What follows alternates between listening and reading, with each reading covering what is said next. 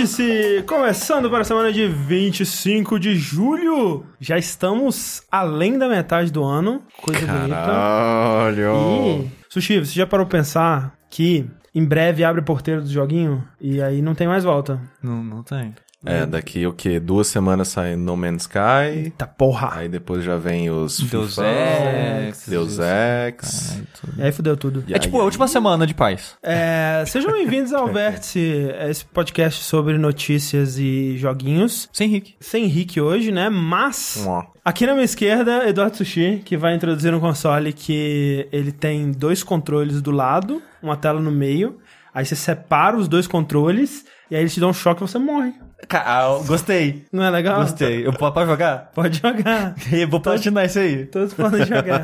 Vou platinar esse. Esse é aquele jogo do que o Kojima queria fazer, né? Que você joga uma vez e se você morre no jogo. Você ele... mo- é, não destrói o CD, só que em vez do CD é o sua CD vida. É a sua vida. Exatamente. Tem, tem jogo que quando você joga e você dá bem, ele destrói sua vida. Porra. Como Clash Royale, como WoW, como Dota, como LoL, como... Todo esse jogo aí, esse jogo que o Rick gosta aí. Hearthstone. vai- gosta. É só pela jogo que o Rick joga. Se o. Rick joga, destrói a vida. Exato. Se o Rick produz, destrói mais ainda. Então cuidado, cuidado aí, Rick, Teixeira, esse pessoal aí não dá pra confiar não. Não, não dá não. Já estamos excluindo eles do podcast aí porque não, não Isso tem é condição. só um perigo. Mas é junto com a gente, André, tem Caio Corraine, Oi, gente. Que ele vai lançar um console mega revolucionário de duas telas. Olha, Caralho, velho. Que nunca, em homenagem, né, à nova vida dele de dois, de dois É monitores. verdade, comprou um Sim, monitor. comprei um monitor. Isso tá bem bonito, inclusive. Eu recomendo vocês comprarem um suporte bacana pra colocar um monitor na mesa. Ah, boa ideia. Vai, fazer sucesso isso, eu acho que vende bem, se Vende. fizer, né? Duas telas é uma Duas coisa telas. muito Não, Eu inovadora. acho que não, Não, cara. Eu não? acho que é tela demais, o público não vai saber o que É, eu fazer acho. com É, duas porque telas. você só tem dois olhos, né? E não pode separar eles. Isso, se tivesse quatro olhos, eu acho que funcionava. Mas, Exatamente. ah, não É. sei não, cara. E completando essa trinca, nós temos aqui nosso querido André, que o, o, o console dele terá um microfone acoplado e já virá com todas as músicas de Hamilton para que você possa cantar nas telas de load. Mas olha só, eu queria dizer que se você está ouvindo a versão arquivada, editada com muito carinho, muita correria pelo nosso amigo Sushi desse podcast, você perdeu esse eh, calor humano aqui, essa coisa bonita, porque o Vértice, saiba você que ele é sempre gravado ao vivo no nosso canal do YouTube, youtube.com barra jogabilidade, e é sempre muito feliz, muito alegre, e você provavelmente não está escutando todas as coisas que deram erradas durante essa introdução, que o Sushi Exato. cortou e Ou tudo tão, mais. né? É, vai saber, né? Fica um mistério aí. A gente gosta de dizer que não tá pra pessoa ficar curiosa, né? Exatamente. E- Pensar aquela parte lá, André? Porra, Não essa foi. daí não pode entrar Faz na um experimento, gente. Pega o, o, o, o ao vivo, né? Ou Pega o do YouTube, pega um podcast, dá play nos dois pra você ver tudo que foi cortado. final. Exatamente. É só, é só ver o timecode. Você viu o tempo, Porra. você viu, caralho, perdi 30 minutos. O que, que, que eu perdi disso? Aí na hora que você faz essa comparação, você descobre que não foi nada. Não foi nada. Foi só a gente falando, é... Ah, Hum... Eita. Aquele, aquele. Não, peraí, deixa eu ver qual que é, o nome deixa dele. eu checar aqui rapidinho. É tipo isso. Mas, são coisas que enriquecem a vida. Então eu acho que você devia sim assinar lá o nosso canal. Dá like, subscribe, ajuda o canal aí. Mas como é que você ajuda esse canal? Além de like, subscribe, André! Você pode entrar no patreon.com barra Uh. jogabilidade. Olha aí. que é a razão de estarmos fazendo esse podcast nesse momento, graças a todos vocês, lindos e lindas, que nos apoiaram é, durante quase um ano já aí, possibilitaram esse sonho se tornar realidade, coisa bonita, cara. E você pode ir lá no patreon.com.br jogabilidade dar o seu dinheirinho pra gente a partir de um dólar, que possibilita, né, a gente continuar navegando nesse mar de Coxinha. joguinhos. Uma, Uma coxinha. Uma co- Hoje em dia, É uma coxinha, assim. é uma coxinha mesmo, é uma coxinha bem pequena hoje em dia. É, não é uma coxinha coxinha, assim. É, não é tipo, aquela. Não é, não, não é nem uma coxinha com catupiry. Você gosta de coxinha com catupiry? Eu gosto, bom, é é bom, bom, é, é. melhor. É É, de- é, pra mim, coxinha com catupiry pra mim chama coxinha. Coxinha. Mas tem lugar que fala que é coxa creme, então... Coxa, Coxa creme? creme. Que É. coisa. Na minha cabeça, coxa creme é aquela que tinha um osso, saca? Que, tipo, Nossa, que essa é... coxinha é muito hardcore. Eu conheço. Essa eu É. nunca comi. É que, Essa- tipo, é, é Eu só ouvi basicamente- histórias. É, basicamente a coxa, a coxa do frango, só que empanada, Empanada, e frita, é. né? Então, é Nunca estranho. me pareceu muito apetitoso. É, eu também achei bem estranho, né? É coxinha, muito bom. Muito bom assim como joguinhos, André. Quero saber então de você. Eu queria começar com o que você tem jogado. Eu, por incrível que pareça, até joguei bastante coisa nos últimos dias. Olha aí. É, não pra caralho, não cheguei a terminar nenhum, mas é, é- é o que a gente pode fazer, né? E um desses jogos que eu arrisquei é um chamado aí Necrópolis. Que é estilosinho, eu, eu achei um jogo muito simpático. Eu gosto bastante da estética, da cara dele. Só que, né, meio, meio, meio, meio merda, assim. Você achou Ah, é meio meio merda? É que assim, não é, não é merda, tô É, sacaneando. vale dizer dizer que a gente jogou ele pela primeira vez naquele evento da Namco Bandai, que Sim. a gente foi pra ver, principalmente Dark Souls, né? Uhum. E aí ele tava lá, é, bonitão, e eu também tive uma impressão meio estranha dele, mas eu falei, bom, não tá completo, né? Vamos esperar pra, pra Eu acho que melhorou em relação àquela versão que a gente jogou, mas o problema dele não é mais o fio do controle, que antes parecia estranho, parecia que tava, tinha um delay entre os comandos, n- não sei, parecia tudo errado. Agora é ok de jogar, o problema é que, pensa assim, André, Hum. Dark Souls. Aham. Pensa em Dark Souls, aí você tira todo o level design. Só que aí, você coloca, tipo, 30 inimigos em todas as telas. Aí coloca isso, tipo, grande pra caralho. E permadeath, sabe? O jogo, ele ele tenta usar o, o combate Dark Souls como base, né? Esse lance de ser bem metódico e bastante defesa e reação, isso e aquilo. E você morre muito rápido. Que é bizarro, porque tem vários inimigos que você apanha e você, pô, ele não arrancou tanto. Aí daqui a pouco vem um cara, que aquele cara te mata com dois golpes. Entendi. Sabe? É, é meio E a aparência estranho, dele assim. não dá, dá a entender Não, tem isso. um específico que, que é muito frustrante pra mim, porque é um inimigo que ele é meio que um homem cogumelo. Uhum. Quando você mata ele, ele explode e solta uns esporos. Se você tiver no esporo, você começa a vomitar. E quando o seu personagem tá vomitando, você não controla ele. Tipo como se estivesse Como- paralisado. Como na vida real. Na vida real. Aí você fica lá uns 3, 4 segundos parado. Aí você morre. Tipo isso. Olha aí. E esse mesmo cara, esse mesmo tipo de inimigo, ele mata com dois, três hits. Então, a run ela tá indo suave. Tipo, tranquilíssimo. Você não tomou um golpe em nenhum momento, tá aí tranquilo. Pô, tô aqui é uma hora jogando essa porra, que é é meio demorado os andares da- das dungeons. Aí você encontra um desses. Você não consegue esquivar do- dos esporos, que é um timing meio bizarro pra conseguir matar o inimigo e esquivar pra fugir dos esporos. Aí eu tava indo maravilhosamente, tava, porra, foda pra caralho. Um esporo me pegou, apareceu outro inimigo e me matou. Tipo, aí faz o quê? Não faz nada, só Não chora. vai não, só chora.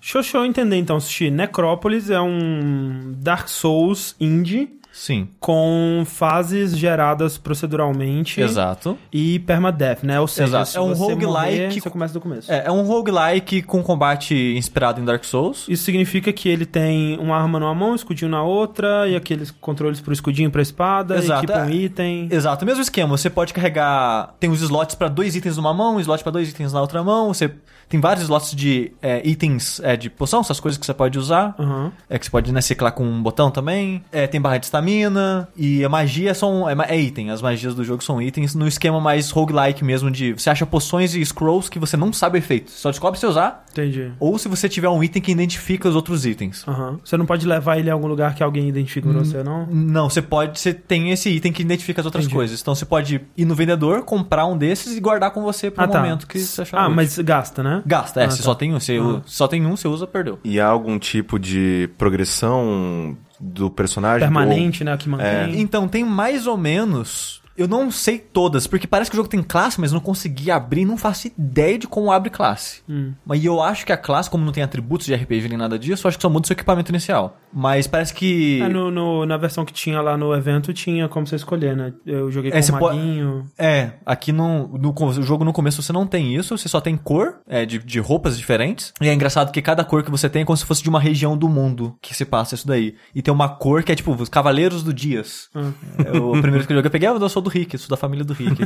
Mas quando você morre, o jogo ele meio que pontua você pelos seus feitos, né, inimigos que você matou e coisas, coisas assim. E esses pontos é meio que como se fosse XP, e a cada vez que você enche uma barrinha com esses pontos, você ganha. Esqueci o nome da, da moeda que você ganha, mas você ganha tipo uma medalha, uma paradinha.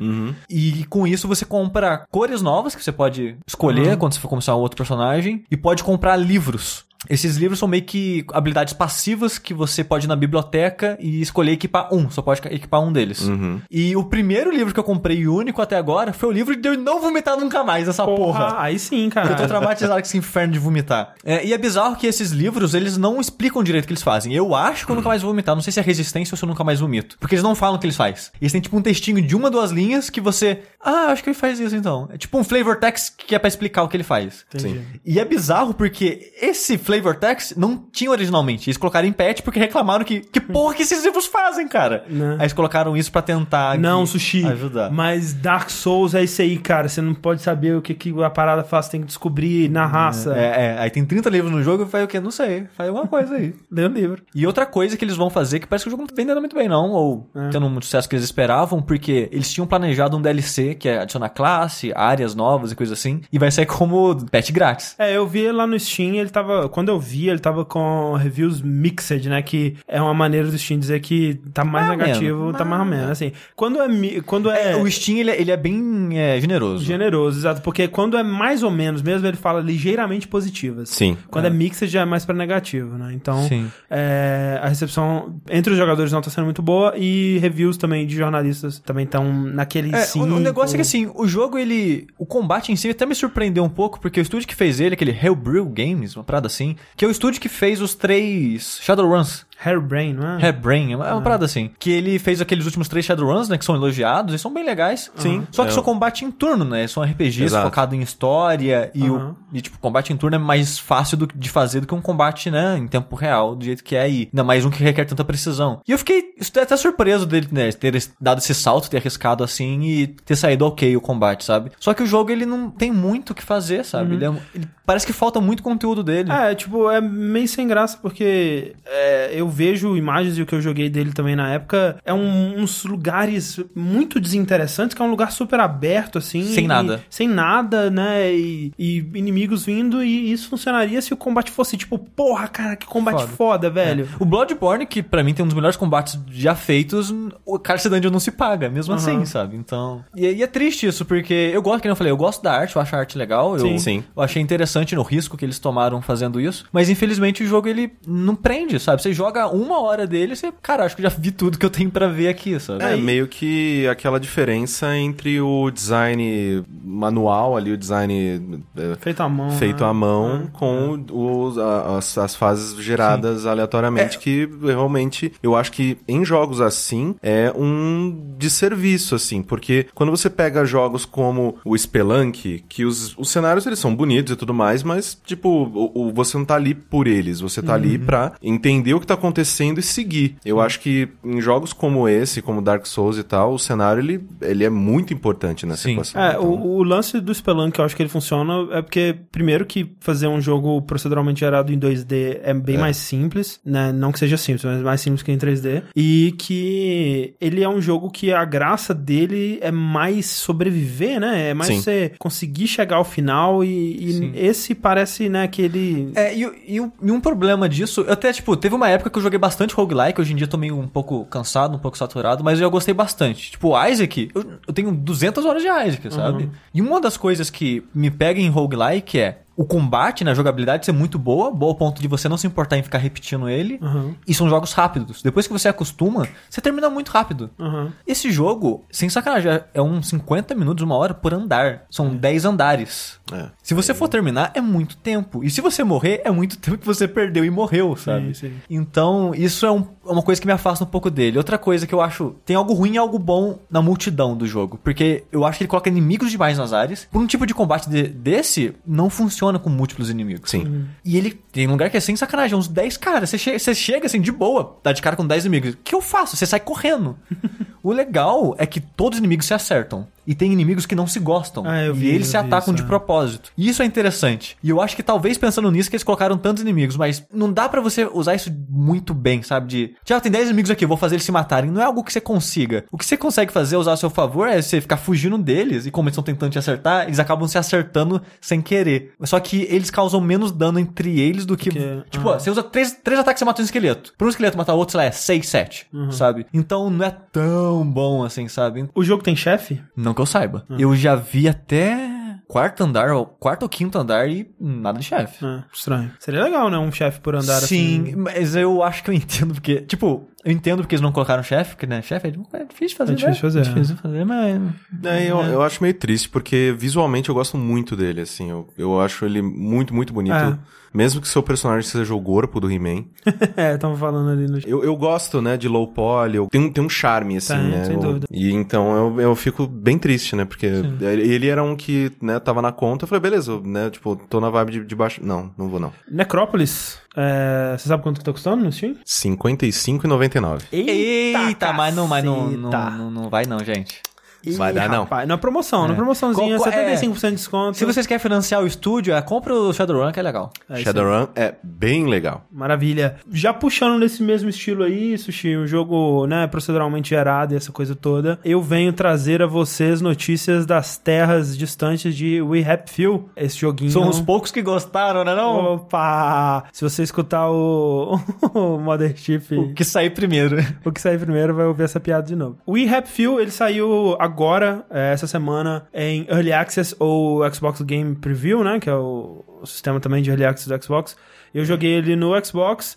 E pra quem não, não, não tá ligando o nome ao jogo aí, na E3 ele foi mostrado na conferência da Microsoft. Um dos destaques das nossas conversas, né, sobre É, a E3. Sim. Um trailer bem, bem bacana, né? Que mostra um, um trabalhador num escritório, né? Censurando jornais. Na, naquela realidade, eles, a sociedade toma uma pílula, né? A pílula Joy lá, que é uma coisa meio They Live, né? Que você passa a não ver o mundo ve- verdadeiro que tá na frente dos seus olhos e ver uma versão feliz e, a- e amável e querida Tipo de tudo. drogas. Tipo drogas na vida real. Álcool, Álcool. que deixa todas as pessoas mais bonitas. Exatamente.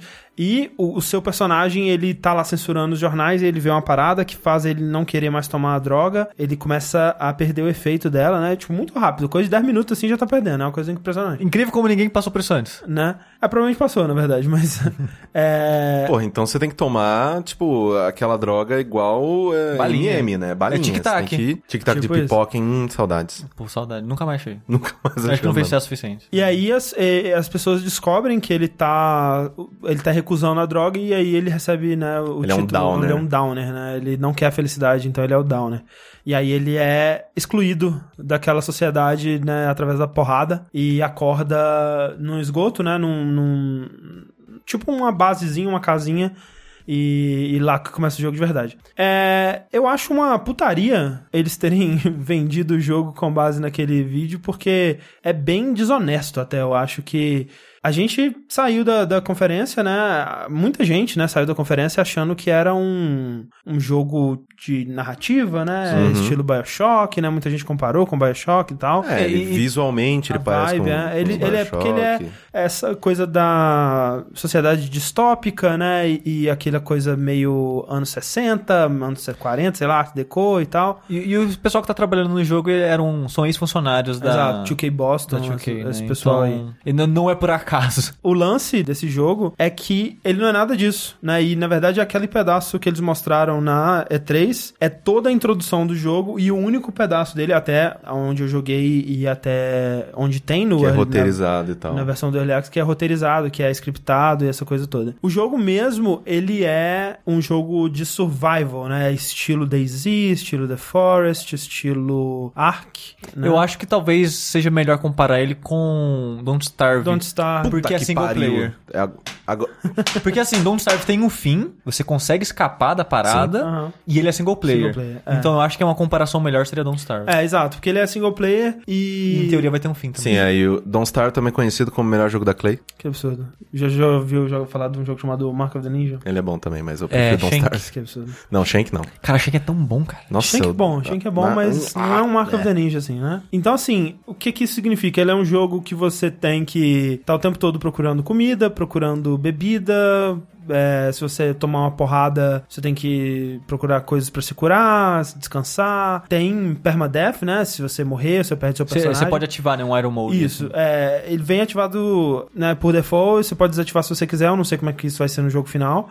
E o jogo, o que eles mostraram lá no nesse Early Access, o que tem disponível é bem early mesmo, é bem pouca coisa ainda, é um esqueleto bem básico do jogo, então fica difícil até fazer algum julgamento sobre o jogo final, então só posso fazer sobre a versão que eu joguei, né, e isso não é indicativo do produto final de forma alguma, mas é indicativo o suficiente, né? Tipo, porra, eles acharam, ah, isso aqui é o suficiente pra gente apresentar pro mundo, pra gente fazer um lançamento, né? Que querendo ou não, eles estão lançando o jogo pro Sim. público. público. Então é isso que a gente tá julgando, assim. E é meio bosta. Pode ser que melhore, eu vejo potencial em muitos aspectos dele, mas o que tem lá atualmente é bem raso. É, você tem algumas side quests, você tem uma quest principal que é tentar fugir dali, e você tem algumas pistas de por onde você pode ir para conseguir, e aí, à medida que você vai indo nos lugares e falando com as pessoas, elas vão te dizendo o que você precisa fazer, pegar um item, mandar pra né, trocar o item de uma pessoa para pessoa, aquela coisa toda básica. É basicamente isso o jogo, sabe? Não tem muita coisa interessante, não tem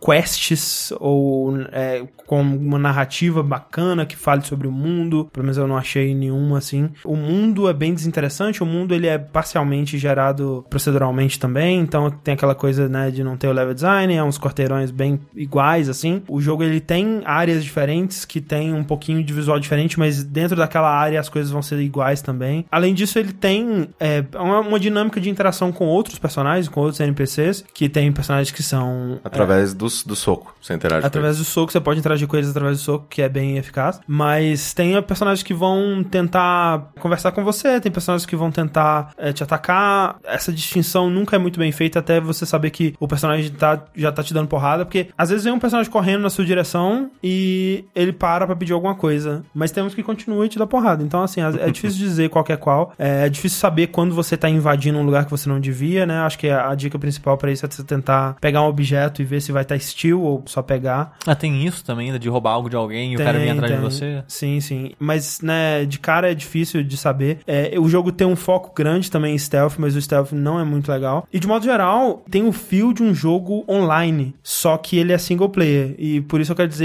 que o combate não é gostoso de jogar. A reação dos NPCs parece que tem um lag, né, em tudo que você faz. Assim, bugado ainda, sabe? De, sei lá, você vai interagir com o inimigo e para pegar ele por trás pra imobilizar ele. E aí você faz a animação de imobilizar e o inimigo continua em pé parado assim. Depois ele transfere imediatamente pra, anima pra um- uma pose de deitado no chão. Muito bugado, muito pouco conteúdo. O que tá lá agora não me chama muita atenção. É, será que eles não colocaram só pra mostrar pras pessoas, olha, esse aqui é o esqueleto, esqueletaço. É um jogo de sobrevivência com um background bacana, né? Que há a possibilidade, né? Porque, querendo ou não, esse, esse negócio, né? De esteticamente ele é muito bacana, porque ele, né? Ele tem uma- um estilão dele, um estilo meio Tim Burton da vida dele. Tem essa, essa questão das pílulas de, né? De ser downer, de ser controlado. Ele tem um universo bacana, só que, que nem você falou, a parte de ser um jogo de sobrevivência, por mais que eu Caralho, Don't Starve, puta que pariu, melhor jogo do mundo. Eu, eu realmente, eu, né, muita, muitas pessoas do chat comentaram a mesma coisa, dá uma desanimada. Dá uma Você desanimada. tá esperando uma coisa mais story-driven, como um Bioshock da vida e... É, me lembrou um pouco Brutal Legend, sabe? Que até perto do lançamento a gente achava que seria um jogo hack and slash e aí de repente, opa, é um RTS isso aqui? Como assim, cara? Que loucura. E me pareceu um pouco desonesto do- dos desenvolvedores venderem aquilo lá, aquela cena como um representativo do jogo, Sim. quando não tem nada a ver com aquilo. Por mais que ainda seja uma sociedade onde tem aqueles elementos todos da pílula e tudo mais, você não sente nada daquilo que é passado naquela introdução fora da, da- enquanto você está navegando no mundo, né? Talvez eles corrijam isso no,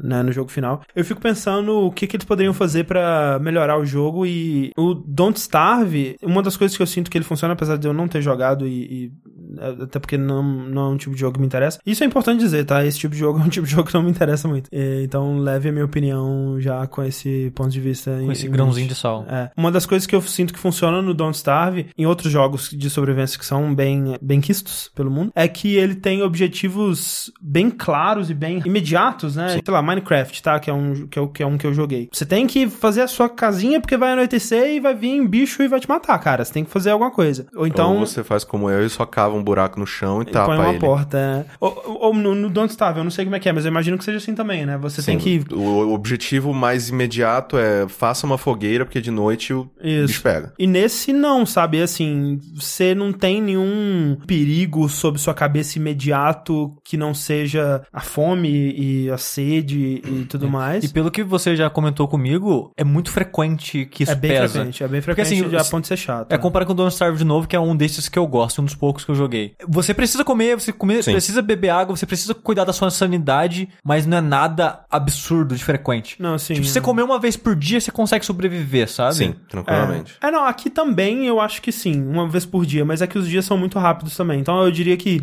sei lá, coisa de 15 em 15 minutos de jogo real, assim. Caralho, é bem não, rápido. Nossa, é- Don't Starve é não, bem mais tempo que é. isso. É bem rápido, assim, a, a, a noite chega bem rápido. E assim, a noite chega, eles falam, nossa, os inimigos, né, as criaturas ficam é, putas de noite e vão te matar. E não, não, na verdade não. Talvez um- eventualmente um dia, mas você já começa com uma base, que é a sua base, um lugar seguro pra você voltar sempre. Então você não tem que correr atrás disso. E os objetivos, eles são muito nebulosos, sabe? Você vai lá e encontra um lugar que, pra você atravessar, precisa de uma célula de energia. E é isso, tipo, se vira aí, vai encontrar essa célula de energia explorando o mundo. Assim, que não é um lugar legal de explorar. Eu entendo o que eles estão fazendo, porque esses jogos de survival geralmente são assim, né? Eles não te guiam pra porra nenhuma e você tem que se virar sozinho e acha, acha seus negócios, sobrevive. É. Se vira aí, cara. Um dos dias mais felizes da minha vida foi quando eu descobri que a asa de borboleta voltava à vida no Don't Starve. É, é, volta um pouquinho mais volta. E volta sanidade também. Volta.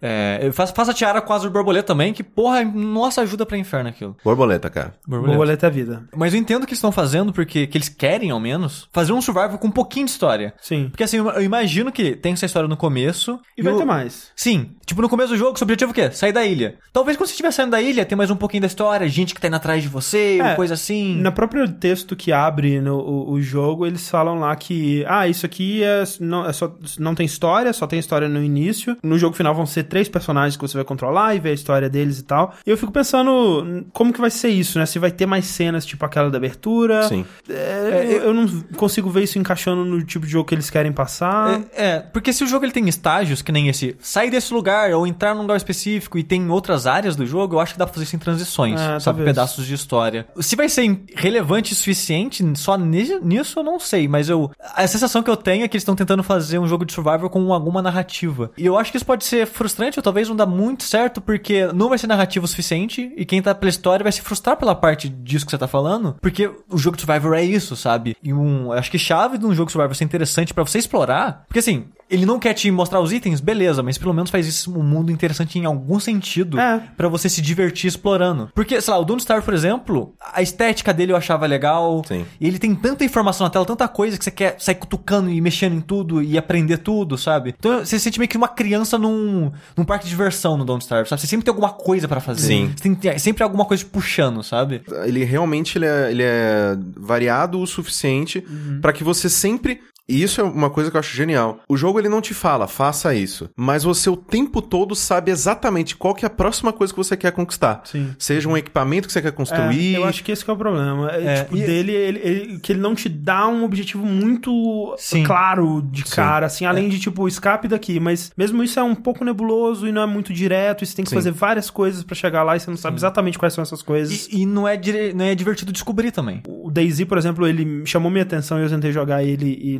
acabou não sendo uma experiência muito boa, porque achei um jogo bem quebrado também, mas por causa das interações online e o tipo de situações interessantes que às vezes as interações online podiam causar. E é um tipo de jogo, né, desse single player, eu esperaria algo assim, sabe? Situações interessantes e, e encontros interessantes. E tem um pouquinho disso, sabe? Você tem um cara que te pede mel, e aí você tem que ir lá no, no- no- na colmeia que tem cheio de abelha, e aí você tem que craftar uma roupa que te protege das abelhas. Sim. E, e faz isso tudo. Só que quando você termina e entrega o mel pro cara, o cara te dá uns itens meio bosta, sabe? Que você, ok, vai te ajudar a fazer um outro crafting, mas você não sente Todo que esse, você fez uma todo esse coisa muito trampo legal, pra sabe? isso. Mas dito isso, é um, um jogo early access. Muita coisa pode mudar, apesar de que eu não consigo ver ele. Pra quem esperava algo na- no estilo daquela abertura, eu acho que não é esse o jogo pra você. Exatamente. Eu acho até triste porque eu preferia muito mais uma experiência de, sei lá, seis ou oito horas, É. igual aquela abertura, né? Super interessante, super impactante, do que, né, um- mais um jogo de, de sobrevivência. Mas é. Porque, né,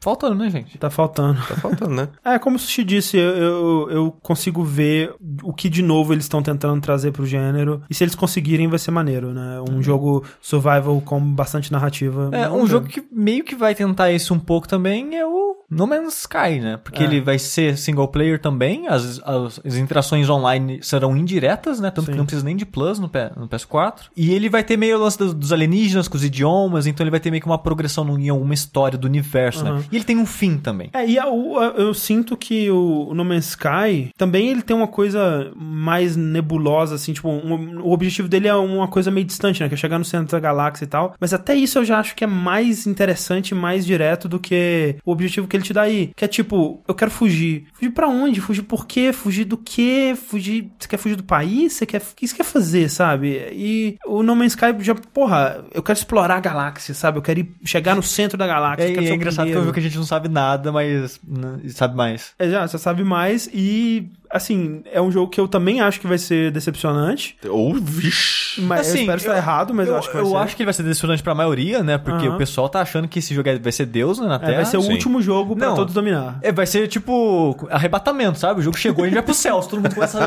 levitar e vai embora, sabe? Você segura na capa e vai. É. Eu que tô com uma expectativa bem segura com ele, eu meio que. ó, Eu quero que seja um jogo de espaço, onde eu vou poder ir pra um, pra um planeta, arrumar uma roupa pra ir, tipo, caralho, eu quero ir num planeta gasoso, eu não tenho roupa. É. E eu minero coisas pra ter isso, eu, caralho, agora eu posso visitar aquele Sim. planeta. É, pra mim, sendo isso aí, tá ótimo. É, eu eu espero isso. Eu não espero absolutamente nada além disso, Se eu sabe? colocar esse motorzinho na nave, eu consigo alcançar um planeta Ah, um pouco mais exato. longe. É exatamente isso que eu quero. É, e, e aí, quando você chegar nesse planeta um pouco mais longe, né, que tem alguma coisa interessante. Sim. É tipo, caralho, um planeta de água, eu não tenho é, um equipamento pra respirar debaixo d'água, e agora eu quero um, sabe? Sim, eu quero sim. só esse tipo de progressão leve, assim, tipo, não espero nada além disso. É, e parece que vai ter mais do que isso, né? Então, é assim, vai ter um pouquinho de combate, vai ter um pouquinho de, dessa coisa do, do- Dos dos, idiomas alienígenas, e né? tal, alienígena. Então, assim, tem potencial? Tem, né? Mas vamos ver.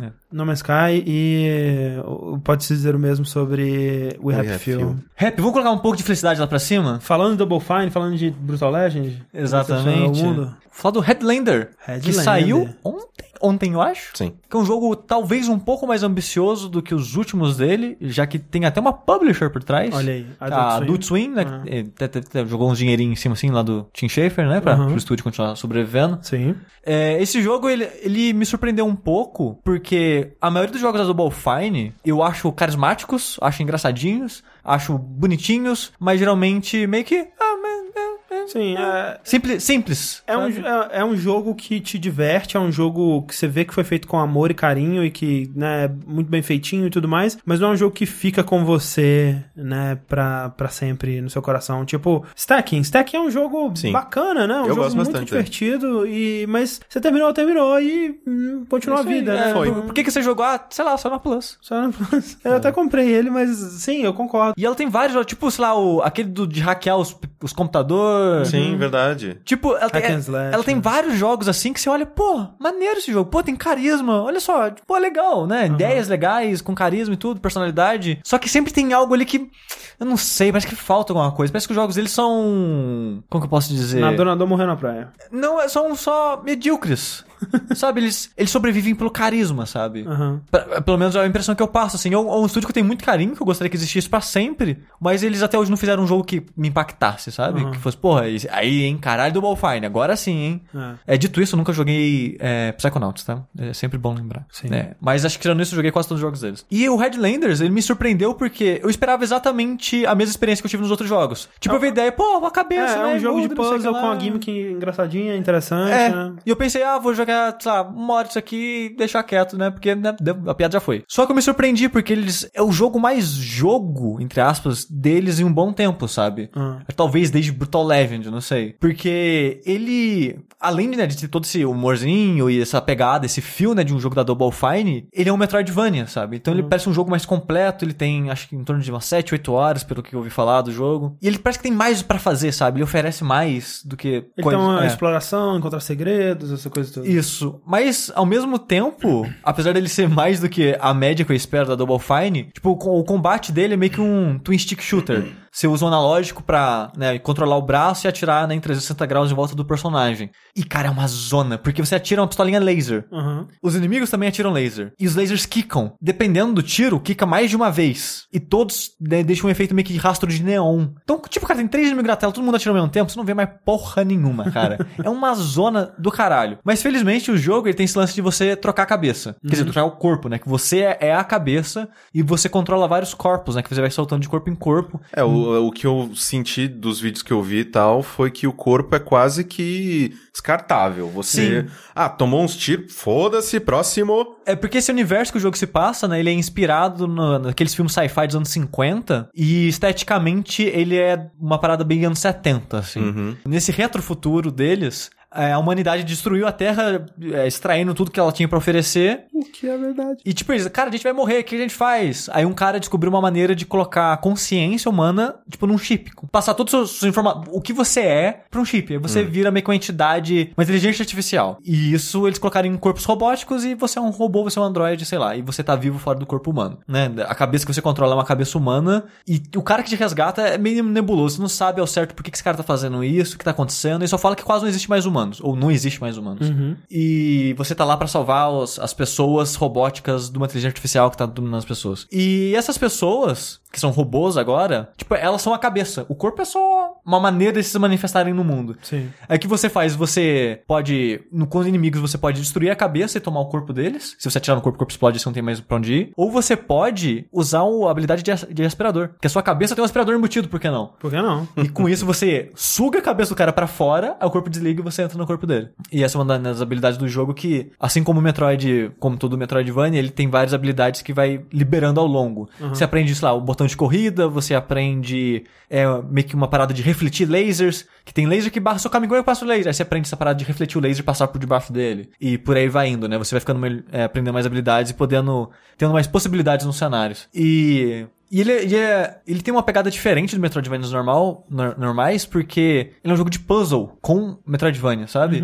Então ele tem combate, mas o foco dele na progressão é mais. Como que eu passo dessa porta? Porque o jogo ele tem portas coloridas, tipo, sei lá, Super Metroid. Super Metroid, já. Só que em vez de você usar ah, o super míssel, a bomba X lá pra abrir essa porta, você precisa ser segurança de nível X dessa base que Sem você tá. patente. Exato. Então você, o seu objetivo é buscar um corpo dessa pessoa pra. po- Isso. Ah, Exatamente. legal. então, tipo, tem a porta vermelha, a porta amarela, a, a porta, porta vermelha, a porta laranja, a porta amarela a porta verde. Foram as quatro, quatro que eu achei, acho que são seis no total. Então tem essas quatro cores que você pode né, dominar o corpo de alguém. A verde, por enquanto, eu achei turret, por exemplo. Então, a- pra abrir a porta verde, eu tenho que controlar uma turret, atirar com a turret na porta e passar por ela antes que ela feche. Com o corpo de soldados das outras cores, você pode simplesmente andar pela porta ou fazer esse esquema do tiro, porque o jogo ele não tem botão de pulo. Então, às vezes, você tá. Mas tem um botão de dança. Tem um botão de dança. Se estiver no corpo de civil, você apertar a bolinha, você dança. Em vez de você dar o melee. Óbvio. É, e é, e é muito bom. É bem, bem, bem legal, por sinal. E a música que toca é legalzinha também. Então faz de conta, você tá numa plataforma que tá uma, tipo uma ponte, aí tem um buraco, uma outra ponte e uma porta amarela do outro lado. E você tá no corpo de um soldado amarelo. Como é que você entra lá? Você atira, sai do corpo e vai correndo pra aquela, pra aquela porta. Entendi. Então o jogo ele é, um- é meio de puzzle, assim, às vezes vai achar uma porta amarela, tipo, ah, tem que voltar, achar um corpo amarelo e voltar aqui. Ou tem também, tipo. As portas pequenas tem que achar Ex- um corpo de cachorro, né? Exatamente, né? Ou de um aspirador. Você pode dominar ou um cachorro ou um aspirador que passa nas portinhas pequenas. Então ele tem várias paradinhas assim que você vai ver, tipo, ah, pode ser só o coletável, mas ficar em mente, ó, se eu achar um cachorro, tem que voltar aqui. E coisa do tipo, sabe? Então eu, eu achei ele mais interessante, né? Que eu fiquei mais envolvido nele do que eu esperava que ia ficar. Por causa dessa progressão dos puzzles e. e do, Metroidvania é sempre legal. mais. Sim. Só que eu acho que é um problema, não especificamente desse jogo, mas eu acho de como empresas atualmente fazem Metroidvania, né? Que é algo que eu reclamei no Strider na época que eu joguei. Guacamele também. E reclamei do Guacamele também, Que é um né? absurdo. Sushi reclamou do guacamele, gente. Você conhece. Esse menino aqui não gosta de guacamele. É legal, Você quer comprar as paradas? Eu Du- tenho as paradas. Duas coisas que eu não gosto de Guacamele. Ele te guia demais, o que pra um jogo de Metroidvania eu acho um ponto negativo. E ele usa muitas cores. É, isso é verdade. E pra Isso mim isso é transforma o jogo em tentativa Ah, e é, erro. tudo bem, essa parte, sim. É, não, é- nossa, mas é totalmente assim, o É. combate do jogo É- é, é baseado em cor. Baseado em cor. É. É, isso aí não E, dá. tipo, dá pra me virar, mas eu tenho que ir a tentativa e erro. É, mas então, o meu problema em Strider, Guacamele, por exemplo, é que eles não têm paredes secretas e quando tem, mostra no mapa e é tudo muito bem guiadinho, sabe? Ah, pra onde que eu vou agora? Tá aqui, ó, setinha te mostrando aqui onde você vai Sim. agora. Por exemplo, esse jogo, até onde eu sei, ele não tem paredes escondidas. Tudo que você vai são portas. Então, e todas as portas aparecem no mapa. Então, às vezes, ele esconde uma abertura no teto que você não vê porque, sei lá, tem um objeto tampando a abertura. Mas tá no mapa. Então, se você olhar o mapa, você sabe, ah, só subir ali que tá de boa. Sabe? Então, ele não tem surpresa. E pior- se tiver uma outra camada de puzzle tipo The Witness que você ainda não descobriu? É possível? Olha aí. É possível. E seria legal se tivesse. Mas parece que não, sabe? Então, esse senso de exploração dele meio que não existe, sabe? Aham. É só tipo, ah, tô coletando as coisas aqui. Ah, tá, ficou essa porta aqui pra trás com essa coisa que eu não sei o que é. Eu tenho que lembrar de, de pegar. E você não precisa lembrar tanto assim que o mapa fica marcado com a bolinha amarela quando é um coletável. Uma planta que vai aumentar a sua vida ou o que seja. Então, só pra, ah, tem um amarelo aqui. Eu vou voltar lá e por aí vai, sabe? Sim. E outra coisa que ele fica um pouco sem graça em relação a outros Metroidvanias, tipo Castlevania, Symphony of the Night, que é meio que um mapa abertão e você meio que não tem uma ordem específica pra ir, sabe? É meio que aberto e o jogo te guia meio pro level design. Esse jogo é meio que fases. Você tem meio que, ah, tô nessa parte da cidade. Quando e ela, e ela é fechada nela mesmo. Então quando você termina de fazer todos os puzzles dela, você abre a próxima área que vai ser fechada nela mesmo. Então como se fosse fases interligadas numa cidade grande. Sim. O que não dá um senso de exploração muito grande também, sabe? É. Você só segue com o jogo. Sim, esse pra mim, é, eu não joguei ainda, eu devia ter jogado. É, é um jogo que eu quero muito jogar, Sim. mas não parece um, um problema muito grande. Tudo que eu vi dele me parece muito, muito ne- agradável. Que nem essas duas críticas que eu fiz ao jogo, tipo, não estraga ele, são só coisas que faria o jogo ser melhor pra Aham, mim, aham. que eu prefiro o jogo, né, que é mais aberto, um jogo que tem mais exploração essas coisas. Mas dito isso, eu tô me, eu tô me divertindo, sabe? Eu joguei duas horas, tô com 30% do jogo, e eu fiquei afim de terminar, sabe? Uhum. Eu, eu acho que eu vou terminar ele. Eu- Foi divertido. É o jogo da Double Fine que eu mais gosto desde Broken Age, assim. Perguntaram no chat qual que é a participação do Tim Schafer nesse jogo. Diretamente, é, ele não participou, né? É, o, o jogo ele é dirigido pelo, pelo rapazote que dirigiu também, o, Stacking.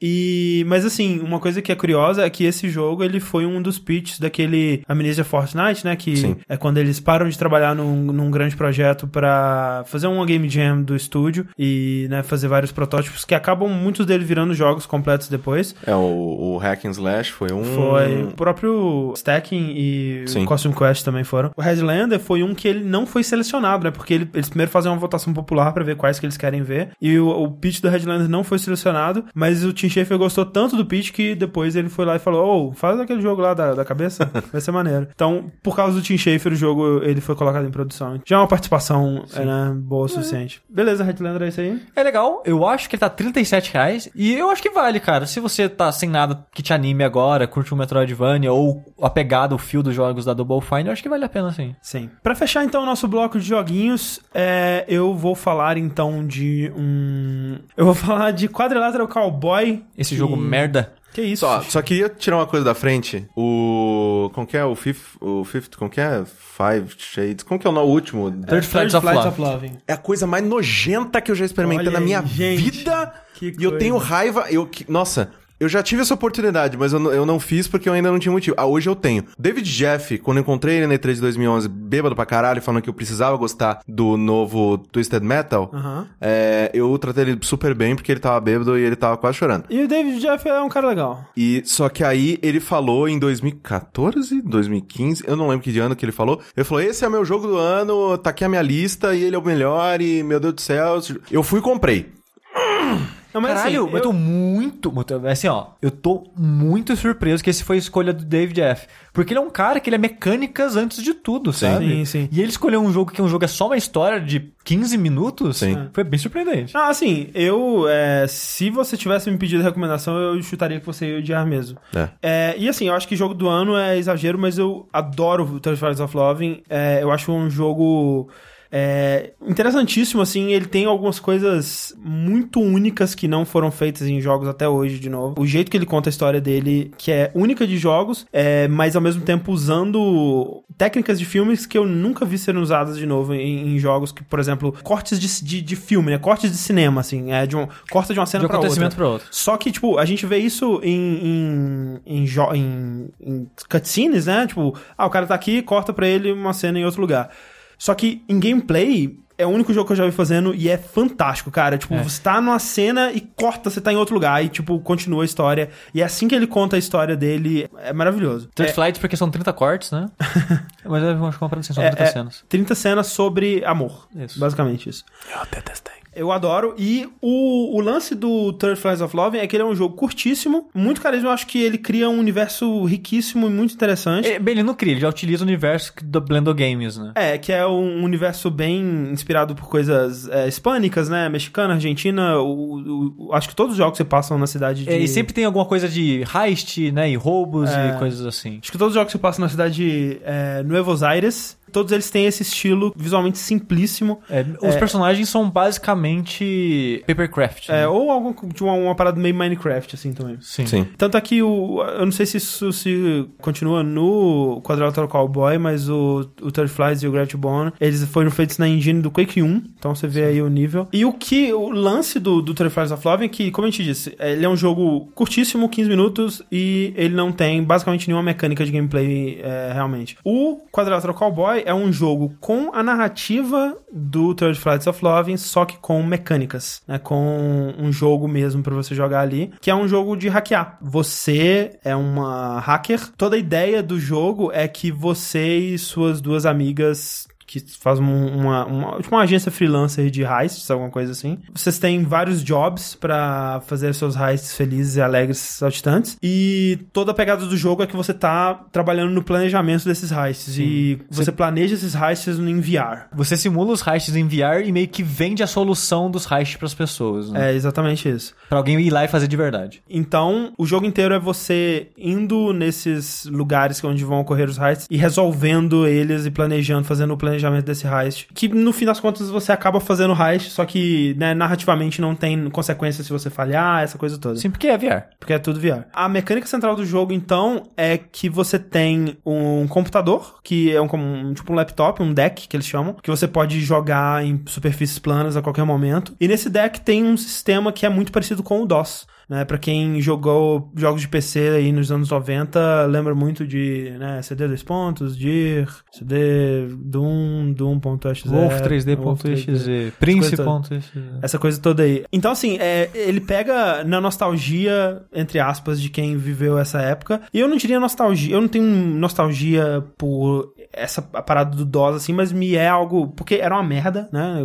Sim. Cara, cara, é muito ruim, velho. Vai tomar no cu. Mas eu tenho memórias dessa época e eu, eu sou familiar com esse tipo de linguagem. E não que você precise ser pra começar a jogar, porque ele te introduz muito lentamente em como tudo funciona. Então, como que se dá a jogatina, a, a jogabilidade dele? Você põe o seu deck, você observa o ambiente, você vê que tem objetos que você pode interagir com o seu deck através do Wi-Fi dele, que todos os objetos estão ligados na, na rede, essa coisa toda. E aí você vê lá, é a porta número 9. Você vai digitar no seu deck. Porta número 9, ponto. Open, entre parênteses, o número de tempo que ela vai ficar aberta. E você vai dar Enter e executar esse comando. O lance do número de tempo é que tem um sistema de segurança que até agora o máximo que tudo pode ficar aberto é 3 segundos, senão eles é, tocam um alarme. E parte do desafio do jogo tá nisso, né? Você pode deixar a porta aberta por 3 segundos e você vai ter que passar por ela, mas tem outras coisas no caminho que vão te impossibilitar e você vai ter que fazer os comandos de acordo pra possibilitar isso. Então, por exemplo, vamos dizer que tem duas portas, um laser no meio. Você então vai colocar comandos pra desabilitar esses três objetos, desabilitar a porta 1, desabilitar laser, desabilitar a porta 2. E entre esses comandos você vai colocar um tempo de espera, né? Wait 5 segundos pra dar tempo de você chegar até o laser, até a primeira porta, ela abrir, sendo que 3 segundos é o tempo suficiente pra você passar por ela, e aí você passa pelo laser e passa pela próxima porta. Ou Sim. seja, é um jogo que você vai criar uma série de comandos e tarefas e executar elas no seu laptop pra executar esses puzzles. Uma coisa que eu acho legal desse jogo é que ele tem várias mecânicas, uma parada meio Super Metroid ou até. Swapper. Ou meio The Swapper, sabe? Que ele tem uma mecânica que tá o tempo todo ali, você pode fazer ela a qualquer momento, mas o jogo só te ensina depois. E depois que você aprende, você, caralho, eu podia fazer esse tempo todo e não sabia, sabe? Que é o lance de você pode usar ponto e vírgula para fazer uma linha de comandos. Uma tipo, série que, de comandos, é, é. que nem você falou, ah, abrir porta 1, ponto e vírgula espera, ponto e vírgula abre porta 2. E é muito foda, tipo, se você conhecer a fase ou, ou saber o que esperar, tipo um speedrun da vida, você pode fazer todos os comandos que você precisa pra terminar a fase numa linha e só andar reto. só- Solta e vai indo. É. E as coisas vão abrindo na sua frente.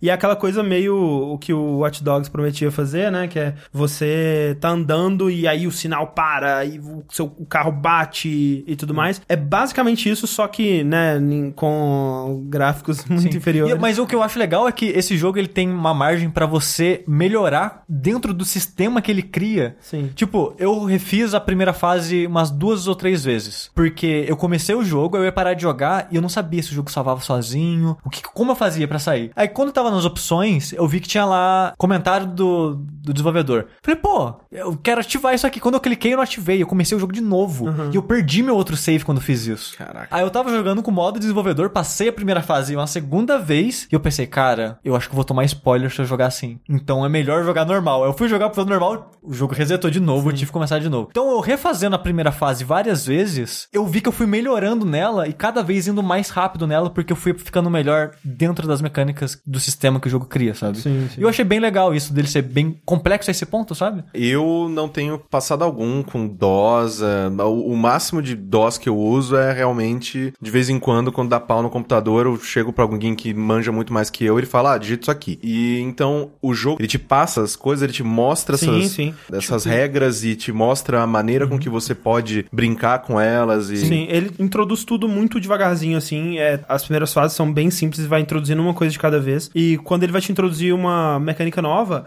você entra no computador e tem um post do lado, assim, falando é, uma série de comandos pra você fazer a, a ordem certinha. E aí, por exemplo, no começo, né, ele te dá assim: escreva isso, escreva isso. E aí a terceira ordem derramou café ou alguma coisa sujou e você não consegue ler ela exatamente. Então é como se você estivesse lendo um manual, mas aí o terceiro passo tá, tá obscurecido, assim, e você tem que. Aí você tem que descobrir o que você tem que fazer. Entendi. Mas pela lógica você vai pegando isso muito rápido. Como o Sushi disse, ele tem também uma coisa Metroidvania no sentido de que você vai pegando mais é, Power-ups, gadgets. coisas diferentes. A cada sete de missões que você faz, você volta numa lojinha de armas, que é, é muito bom também. Tem um, um gato que te vende armas.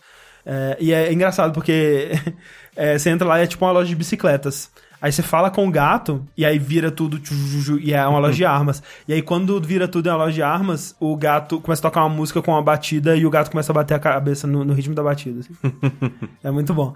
E aí ele te dá um- uma gadget nova e aí você tem uma salinha pra você experimentar com aquela gadget e aprender como é que ela funciona e tal. E aí tem, por exemplo, o robozinho, que é o motivo do Sushi ter odiado o jogo e parado de jogar. Não é que eu odeio o jogo. Eu acho divertidíssimo o começo dele. Esse lance do jogo ser em forma de prompt, assim, tem muita gente que não tem paciência. Só que eu acho divertido porque o jogo pode fazer isso ser um X? Pode. Mas quando eu tô escrevendo open, é, door x ponto open, né, eu sinto que eu tô fazendo uma coisa, tipo, caralho, Sim. eu tô realizando algum É, e feito, quando você sabe? junta vários elementos juntos e faz uma Sim. coisa, você sente realmente que você tá programando, você sente o Hackerman, cara. É, basicamente, a, a, a- a linguagem de programação é basicamente isso, né? Tipo, como que eu resolvo tal problema ou, né, lido com tal necessidade da maneira mais rápida e da melhor maneira possível. Foi quando eu tava aprendendo a programar, era divertido nesse sentido, de tipo, tá, o meu objetivo agora, o próximo exercício é fazer o jogo da velha, que funcione. Aí tá, como é que eu faço o jogo da velha? Eu tenho que pensar que vão ser duas pessoas jogando, então, ah, variável, nananã.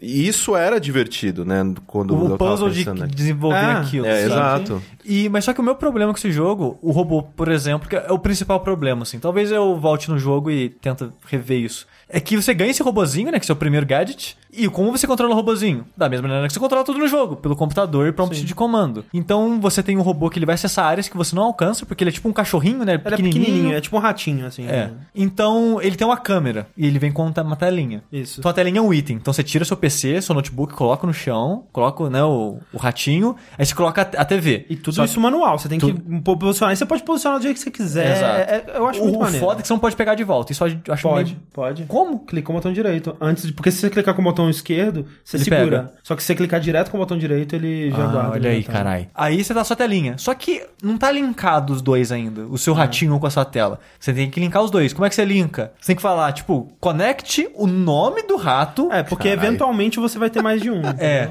Porque você vai ter que ir lá, list. Aí vai estar a lista de robozinho que você tem. Aí você tem lá o new, que é o primeiro. Então aí você coloca connect new é 1, que é a câmera 1. São duas câmeras. Aí beleza, você tem a visão dele na câmera agora. Agora eu quero que ele ande. Você coloca go e x. E o número x. Esse x vai ser o número de passos ou metros que ele vai andar. Ah, você tá zoando? Sim, sério. exato. E aí, tipo É assim. igual a tartaruga, aquele programa da Micromundos, tartaruga? porra, micromundos, caralho. não, vai, vai, tomar, vai tomar no cu, cara. Essa- não dá aí, não, aí- velho. não, e aí não, velho. Você põe pra ele, é, gire 90 graus, ele gira 90 É, é. Aí Meu Deus, não. Você quer que ele gire é turn, o número, o número vai ser o número de graus. Se for negativo é pra esquerda, positivo pra direita.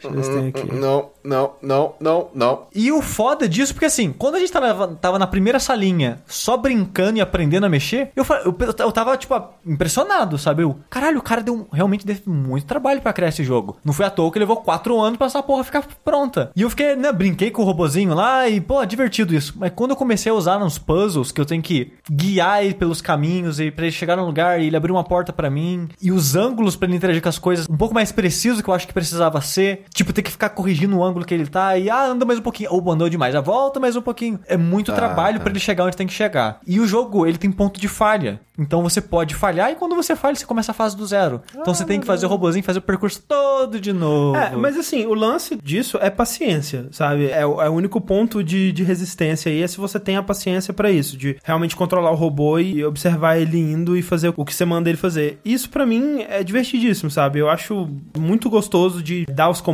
e, e me sentir o Hackerman lá e tudo mais. Confesso que das gadgets que tem, o robô é de longe a que eu menos gosto. Mas você tem, por exemplo, uma mala que você ativa ela, mesma coisa, você põe a, a, a TVzinha, conecta a, a mala na TV e aí mostra a visão do scope da arma. E mesma coisa, você manda ela girar, subir e descer pra você mirar num lugar específico, e aí você põe o comando fire e tal. Então tem coisas, por exemplo, assim, momentos que tem dois botões que precisam ser apertados um bem rápido do outro. E aí é você mirando em um, vendo qual que é o comando que você dá pra ele ir desse um pro outro, voltando pra esse um, digitando o comando pra ele ir pro outro, com o wait no começo, e aí você põe pra ele atirar no primeiro, atirar no segundo, pra quando você estiver na frente da porta, ela abrir e você passar e, e coisar. Então, esse é o tipo de puzzle que o jogo tem. Eu acho animal, tô amando o jogo, tá muito divertido. O último gadget que eu peguei é o do da piscadinha, que é fantástico, cara, que tipo, você tem um olho é, cibernético e tem no seu computador desde o começo o comando Blink, né? Que eu até fiz a piadinha no Twitter que é, a primeira coisa que eu coloquei foi Blink 182, porque você coloca Blink e aí um número na frente dele, que vai ser o número de piscadas que você vai dar, e aí você atrela isso a algum comando. Então, tem lugares que você não pode levar o seu deck, tem uma barreira anti-deck, tipo o Portal que tinha barreira Sim. anti- anti-cubo. Então você tem uma roda, tipo uma roda gigante, que fica rodando assim. No topo da roda gigante tem uma portazinha que o seu robozinho ratinho conecta com ela. Quando o robozinho estiver lá na porta de cima, você precisa que ele ative aquela porta. Isso vai abrir uma parada que você precisa é, acessar lá na frente. Só que esse lugar que você precisa acessar, ele tá dentro de uma caixa onde você não pode entrar com o seu deck. Então o que você faz? Você põe o robozinho na roda gigante, fica observando pra ele pra ver quando o timing tá certo e programa no deck o comando pra ativar quando com o seu blink. Então, quando você aperta o botão de piscar, que você- o botão que ele pisca o olhinho assim, quando você pisca duas vezes, ativa o comando, cara. E é muito mágico, velho. É muito foda. Você programou lá, quando eu piscar duas vezes, é, eu quero que isso e isso aconteça. Você pisca duas vezes, a parada acontece, cara. É muito maneiro, velho. Vai tomar no cu. Jogo é muito foda, vai tomar no cu. Aí, sabia que no God of War, quando você aperta quadrado, ataca? Porra, velho! diria.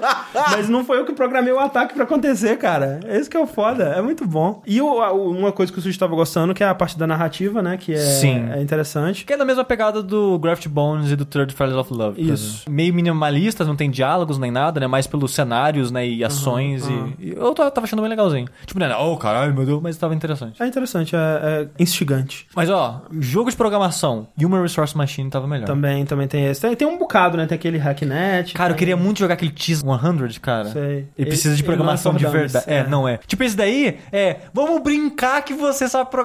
Esse Cheese 100, e não, você tem que saber programar de verdade pra jogar ele. É tipo isso. Você tem que saber Assemble especificamente. eu queria, mas não, não dá. Bora lá então para o bloco de notícias, Opa. porque aconteceram coisas interessantes aí. Interessantes é uma, uma palavra bem generosa pro que aconteceu com o Sonic nessa última semana. Na última sexta-feira, é, enquanto nós estávamos no Saideira, o chat começou a ficar louco e, meu Deus do céu, tá rolando um streaming da, da, da SEGA, de Sonic, que é uma como se fosse uma apresentação de comemoração aos 25 anos do, do Sonic. É, eles, Só que- tinham, eles tinham dado um, um teaser de que alguma coisa Sim. ia rolar na Comic Con. Ah, meu Deus, vai ter uma parada. Exato. O- uma coisa que é importante colocar é que eu vi os tweets do cara que foi responsável pela transmissão. Deu vários motivos do porquê que deu né, muitos Foi assim, problemas. e é foda, mais. sabe assim, é, ele assumiu a culpa, falei, ó, fui eu que era o responsável e eu caguei no pau mesmo, é, mas foi por causa disso, isso e isso, né, que Sim. eles tinham feito e testado a parada toda e tava tudo certo, mas no dia quem foi montar lá falou, sabe uma parada? E se eu mudar tudo? Tipo, fazer tudo diferente? Que, que tal? E aí eles tinham é, problemas de da conexão, né, Wi-Fi das paradas e o- as coisas estavam dando interferência uma na outra, então ficou sem som um tempasso até eles conseguirem arrumar. Quando eles passaram o trailer, né, o, Sim. o que, porra, era o grande momento da parada, quando eles tocaram, quem tava vendo no streaming conseguia ver, mas quem tava lá no evento não conseguia. Não conseguia. Então,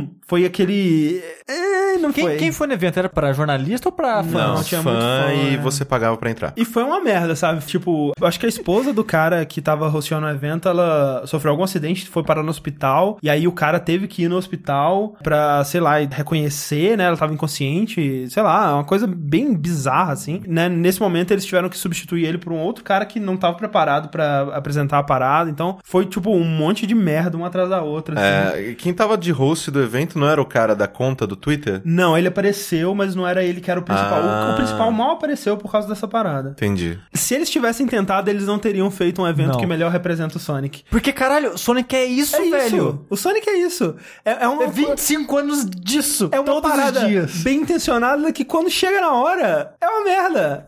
E falando de coisas que provavelmente vão ser merda, vamos lá, vamos começar pelo Sonic Mania, né? Que Sim. é basicamente falar: Você! Você nasceu nos anos 90? Não, você nasceu um pouco antes dos anos 90. Você jogava videogame nos anos 90? Você sente falta daquele tempo? Todinho mudou a fórmula, não tem mais o mesmo gosto. Traquinas já era. Vixe, Maria, E sem, Squeak, então, puxa sem merda. gordura trans, a vida é mais triste. Mas a gente vai tentar emular isso de novo. Toma aqui um Sonic parecido com aqueles e tal. Mas olha só, eu tenho que dizer que a minha opinião sobre esse Sonic ela está mudando aos poucos, assim. Porque olha só, Sonic nunca foi bom, correto? Sim. Isso todos concordamos. Ok. Ninguém, não. Ninguém. Desculpa, chat. Mas eu confio na possibilidade deles entregarem um Sonic com a qualidade dos Sim, primeiros jogos. porque a gente sabe que é possível ter Sonic bom graças ao Sonic Generation. É verdade. Sonic Generation é bonzão mesmo. Esse Sonic Mania, o que, que ele é? Ele é uma nova aventura do Sonic, mas ele vai ter também fases clássicas e aquela Sim. coisa toda. É uma coisa meio louca, assim, porque ele vai ter fases do 1, 2, 3. Só que aí, por exemplo, na fase 1 do Sonic 1 vai ter, tipo, o escudo de fogo que só aparece no Sonic 3. E aí no, no Sonic 1 era, tipo, Zona 1, Zona 2, aí no final da Zona 3 tinha o chefe, né? E agora, no final da Zona 1 já tem um chefe, né? E Sim. então eles estão colocando coisas novas e você vai poder jogar com os três personagens em todas as fases e tal. E além disso, vai ter fases novas. O personagem, o bonequinho, né, o sprite do Sonic, ele tá super bem feito, né? A, a animação dele, né? Ele tem muito mais frames. Quando ele tá girando, você vê vários frames de animação novos e tal. Tá sendo feito com muito carinho e Sim. muito cuidado, né? Pelo aquele é, Whitehead, alguma coisa Whitehead. Mas é, esse cara, ele é muito fã do Sonic porque ele, Ele fazia, né, jogos, né? é, ele fazia Sonic. mods e, e versões, né, próprias de Fan-made jogos do e. Sonic, fan-made e tal, e ele foi o responsável por aquele porte do Sonic CD que saiu pra tudo, né, celular e consoles, aquela porra toda. Sonic CD não é tão ruim. Eu acho bem merda, na verdade. Mas é, o que levou esse cara ao. A, né, a estar nessa situação foi justamente esse, esse porte que ele fez. Depois a SEGA chamou ele pra fazer o porte do Sonic 1 e 2 pra, pra celular e aquela coisa toda. E, né, muito bem elogiados os portes. E por conta disso, né, ele tá encabeçando esse time. E, porra, assim, sabe? Se é, é alguém que realmente ama e conhece o Sonic clássico, o Sonic 2D. Então, assim, tá nas mãos certas. Se não der certo, eu acho que aí sim desiste do Sonic. Desiste. Não, mas olha só. Porque assim, a, a mesma, a mesma animação que algumas pessoas estão agora foi a mesma coisa que aconteceu quando eles anunciaram o Sonic 4. Sim, Sonic 4 que. Muito ruim. Não é muito. Não. Nossa, mas a, a movimentação daquele jogo é nojentíssima. Não, é um jogo feio e a movimentação do Sonic é bizarra. Mas o jogo em si, pra um jogo de Sonic, ele é ok. O, esse que é o lance, sabe? As pessoas têm que estar felizes com o jogo de Sonic ok. Porque é isso que o Sonic é. Ele é um jogo ok. No- na melhor das hipóteses. Na melhor das hipóteses, ele é um jogo ok. E eu consigo ver eles fazendo um jogo ok com esse, essa parada. Assim, ó, Sonic é ok na primeira fase, que sempre depois fica complexo demais porque eles querem estão tentando fazer. Não, não, na primeira fase ele é bom. O- Ele fica no máximo ok nas outras. Feito por, por com carinho por um fã da série, uma pessoa que entende é, mais do que qualquer pessoa provavelmente deveria entender de Sonic, é, já é mais do que qualquer pessoa pode Mas o pedir. negócio, André, eu discordo de você, é que Sonic não morra, por favor. É. Assim, ó, eu acho que mais triste que a morte do Miyamoto seria o fim do Sonic. Porque assim, Miyamoto é uma pessoa importantíssima. Nossa senhora, não tem nem como descrever como Miyamoto é importante pra indústria dos jogos. Sim. Mas ele meio que já fez a parte dele, sabe? Então, a gente chegar no ano que o Miyamoto irá além, irá pegar a, cop- a- a cópia de No Man's Sky e acender aos céus, Aham. vai ser triste pra caralho. Só uma coisa, a Vanessa Foyt disse que galera que nunca jogou jogos de 16 bits pra falar isso. Cara, eu cresci com o Mega Drive. O Mega Drive foi o meu único console da infância. Eu joguei Sonic até ficar azul que nem o Sonic. E hoje eu vejo que era uma bosta. Era um jogo bem medíocre, sabe? Todos eles, eh, os dois talvez menos que os outros. Mas... É, eu, eu cresci com coisa melhor, jogando Super Nintendo. Porra, se eu tivesse um Super Nintendo, eu seria uma criança mais feliz. Hoje em dia, por sinal. Exato, com, com certeza. Mas eu queria falar, o Sonic, ele, é- ele é meio que uma entidade, ele é uma coisa da indústria dos jogos, sabe? Uhum. E seria muito triste a gente nunca mais ter isso. Esse é o momento. a gente fala, caralho, Sonic, É, velho. o Sonic é aquele, é aquele cachorro, é a Ellie quando traz cocô pra sala, sabe? A gente, a gente briga, a gente fala, porra, Ellie, que merda, cara, para com essa merda. E, mas a gente olha pra ela e, porra, né, é Ellie, é Ellie. É, É, é e, isso tipo, que ela faz. É, e o Sonic, cara, tipo, eu, eu, eu gosto, eu gosto disso, sabe? Dessa. Cara, vai anunciar um Sonic novo. Aí, E a todo- gente aí tem gente. Sonic. Agora vai. É, agora vai, mas não vai, velho. Não vai, cara, não vai. Que não vai dar o quê? Não vai, não vai dar mesmo. Igual o Bambam, na continuação do vídeo completo, em que não deu. Algumas pessoas, quando anuncia um novo jogo de Sonic, algumas pessoas falam, não vai dar não. E aí alguém fala, que não vai dar o quê? Mas na sai de casa, realmente- sai de casa, girei pra caralho. Mas no fim das contas... No final das contas, não deu, velho. Mas o negócio é, eu gosto de ter esse Sonic, sabe? Esse cara que tenta, mas só dá merda, velho. É a gente, cara. É é o- o Sonic. Sonic somos nós. Somos- exatamente, cara. A gente, O Sonic é o Brasil na Ele não pode morrer, cara. Ai, que fantástico, cara. Eu sou Sonic. Hashtag eu É. sou Sonic. Exatamente. No final, eles, ah, nós temos mais uma coisa pra vocês e blá blá blá. Tá aí o trailer. E aí, eles mostraram o projeto de 2017, né? O Sonic Sim, Project é, é isso, Project Sonic 2017. 2017, que basicamente é Sonic Generations 2. É, agora uma parada que eu fiquei confuso. Eu tenho certeza que quando terminou esse Sonic, apareceu o Sonic Adventure, o Sonic barrigudinho E o Sonic bom. Aí eu pensei, porra, eles vão fazer o Generations 2 que vai ter os três, mas Sim. aparentemente não é isso. Mas por que que apareceu o Sonic Boom, então? Não sei, acho que eles só estavam mostrando as eras do Sonic, assim, depois numa imagem. Pelo menos até onde. Tudo que eu li. Ninguém tava falando, ah, vai ter os três Sonics e tudo mais. Em nenhum lugar. Que bizarro, É bizarro. mas foi o que eu, o que eu, né, tanto que foi o que eu comentei na hora. Eu falei, pô, mas que- por que que eles estão colocando o Sonic... Ah, ok, que a animação do Sonic é muito boa, inclusive. É, o- É, o foda é que o André ele colocou de, de imagem no post do tweet do, do Vértice, né? A cena do Sonic barrigudinho pulando nesse CG. Sim. É muito. Filho da puta é carismático, cara. Ele é muito, ele é o Sonic barrigudinho, ele é demais. Eu não sei por que, que ele não volta a ser ele não o Sonic fala, principal. que já é um É. grande, uma coisa muito boa pro, pro Sonic. Olha esse filho da puta. Não, pera aí, eu vou parar aqui. Foda-se você, outro Sonic. Olha isso! Sonic- Olha que fofura desgraçada. Filha da puta, cara, eu quero uma pelúcia dessa merda. Ele é muito bonitinho. velho. Ele é muito bom. É, É, Coloca no Overwatch essa porra. Caralho, imagina o Sonic no Overwatch, cara. E, e aí é basicamente é Sonic Generations 2, o que me deixa muito mais animado do que pro Sonic Mania, por mais bonito que ele esteja, porque o primeiro Generations é muito bom. É, o Vinícius Rossini ele disse que no começo do evento já tinha essa imagem com os três, acho que era só pra falar, olha aí o Sonic, 25 anos, Ah. nessa jornada. Olha a tanto de merda que essa porra já passou. Ok, ótimo. Então, tudo bem. É, esse não mostrou gameplay, não mostrou nada. Nem mostrou o nome final, né? Apesar da gente estar supondo que seja Generations 2. Mas sai em 2017, provavelmente mais pro final do ano, alguma coisa assim. Eu, sinceramente, tô mais animado pro, uma, pro Sonic Mania. O Eu Generations é bom, cara. É. E a melhor parte do Generations são as partes 3D, cara. É, é tipo assim, se ele for realmente um Generations 2, que talvez não seja, né? Porque é outro. é, apesar de ser o mesmo grupo, o mesmo time e tudo mais, pode ser outro nome, né? Como que seria isso? Porque meio, que- a gente meio que já jogou todas as eras do Sonic Sim. lá, sabe? Sim, exato. Então, o que seria agora? É, talvez por isso que não chama Generations 2, vai ser outra parada, né? Vai É, mas, mas se for na mesma pegada, sabe? De misturar o gordinho com as fases 2D e o, no- É. negócio com as fases. Mesmo que não seja 3D? Generations 2, né? Mesmo que não seja, eu, eu boto fé, sabe? Sim. Sim. O, o que o Heitor e o Rick do Overloader falaram, é, e que eu não tinha reparado, mas é muito verdade, é o tom do trailer, né, cara? Porque assim, você vê que desde o... os últimos Sonics, né, o Generations, o Colors, o Sonic Boom, o Sonic Lost Worlds, eles estavam bem mais brincalhões, né? Eles estavam Sonics Sim. bem mais de boa, assim, bem mais... Não se levando a sério, né? O próprio Sonic and the Black Knight, Sonic and the Secret Rings, essa porra toda. Mas esse trailer, ele tá muito mais na pegada do Sonic 2006, né? Sim. Que era aquele Sonic da época do Shadow the Hedgehog, da época... É que tem o fim do mundo e as É, é aquele, aquele Sonic que tava sendo desenvolvido naquela época ali, que é tipo uma coisa. Cara, que o Sonic é o herói que vai nos salvar, cara. Presidente porra. pegando o telefone de É, Sonic e na- ligando. Cara, na- velho.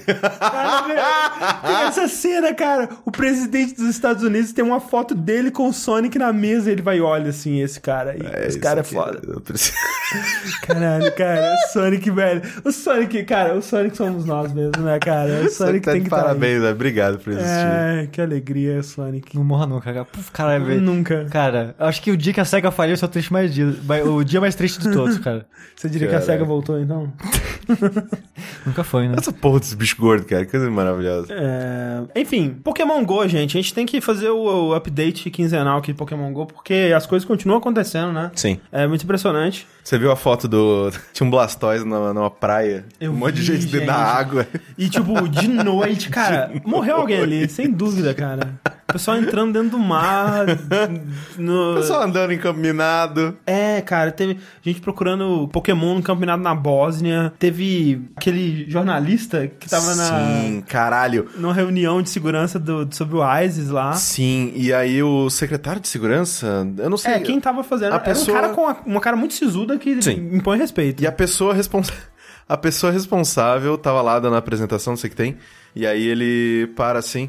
Você tá mexendo nesse, nesse negócio de, de Pokémon? Aí o cara, é, tô. Ele tá. Aí passa um tempo assim. Você pegou algum? Aí o cara, não, o Wi-Fi tá meio ruim. Ele, ah, que pena. Não, mas é- o que pena dele é tipo assim: ah, desculpa então, seu merda. Seu. Cara, o, o desculpa dele é muito tipo, cara, nunca mais volte aqui. Você nunca mais vai ter. Vai ser chamado pra porra nenhuma. Sua carreira A terminou. gente tá aqui desculpa, discutindo sobre o, sei lá, o mundo acabando e o cara lá. É. É é que o novo mundo está nascendo, Caio Corraine. Cara, mas ô, a parada aqui, assim, mais um mundo cheio de Venonete eu quero. Olha um, um- um Pokémon ali, ó. Pior que o pessoal vai atrás do bicho, velho. Eu nunca vi um animal na vida, nunca saiu de casa. Exato. Tá bem feito esse Pokémon aqui, cara, porra. Aquele do Vaporeon no Central Park foi uma coisa de louco, cara. Eu viu? não vi. Olha só, não, tem vídeo. Sim, é, é sinistro. Vou explicar pra quem tá ouvindo só, né? Apareceu um Vaporeon no, no Central Park. Diga-se de passagem, um Pokémon que você pode conseguir só alterando o nome do Eevee. Ah, é? É, que nem é tão importante, né? Nem um, nem um Pokémon tão importante assim, mas apareceu um Vaporeon no Central Park. E cara, aí um maluco falou assim: Cara, tem um Vaporeon aqui. Aí que falou pro outro, que falou pro outro, que falou pro outro. E chegou um momento que tinha milhares de pessoas no Central Park de noite pra pegar o Vaporeon. O vídeo que alguém gravou na- e soltou no Twitter, tipo, tem gente parando o carro na rua, saindo do carro e entrando no parque, cara. Tipo, foda-se o carro, larga o carro ligado e vai pro Não, parque. e é muita gente, cara. É muita gente, velho. Não, É muito, absurdo. não é muita gente. No, no Japão, teve, rolou uma parada que. Pior é que foi fake, que também juntou centenas de pessoas num parque. Alguém soltou o boato de que era um Pokémon mais raro ainda. Acho que, não sei se era Mewtwo, alguma coisa coisa assim, que enganou a galera porque foi, ele falou que era num, num parque, que se você olhar de cima ele parece uma Pokébola, que é um círculo com uma paradinha no meio, uma bolinha assim. Enganou todo mundo, foi todo mundo lá procurar o Mewtwo e não tinha nada. É, Só né? queria dizer que se fosse o Flareon, eu, eu também iria. É, o Vaporeon é meio merda, né? Vaporeon é Mas, dos assim, o- três. O, Flareon é meio merda também. Não, Na verdade, mas, todas as evoluções daquelas Ah, evoluções não, dele- é, A do, as- do dia e do noite eu acho legal. Não, as três É. primeiras. O Jolteon. O Jolteon é ok. o Ok, Jolteon é eu ok. acho que dos três eu Mas o prefiro ele. Flare, o Flareon é mais bonitinho. Ele tem um. Ele é como se fosse um, um cachecolzinho de. de Ah, ele é peludinho. É, eu acho ele bonitinho. No, no fim das contas lá, teve aquela parada também que as ações da Nintendo que tinham subido pra caralho, elas caíram um pouco, né? Ainda tá bem Sim. alta, né? de- em comparação. Mas foi engraçado, né? Porque o, o pessoal falou assim: o que? Pokémon? Nintendo, né? Vamos comprar Nintendo. Compra Nintendo, compra Nintendo, compra Nintendo. E aí a Nintendo falou: é. Deixa eu te. É, já te avisar um negócio. É, a gente só é dono de 30 e poucos por cento da, É. da, da empresa. Assim. É que, não, e ainda por cima, tipo. E além do envolvimento com a criação do jogo. né, a Pokémon Company, ela é Nintendo, aquela Creatures Inc. Sim. e a Game Freaks. Game Freak, né? E aí as três são a Pokémon Company, então as três dividem, né, igualmente ali na Pokémon Company. Além disso, ainda tem a Niantic Sim. e o Google, que Sim, também tá pegando, né, partes porque o Google ainda tem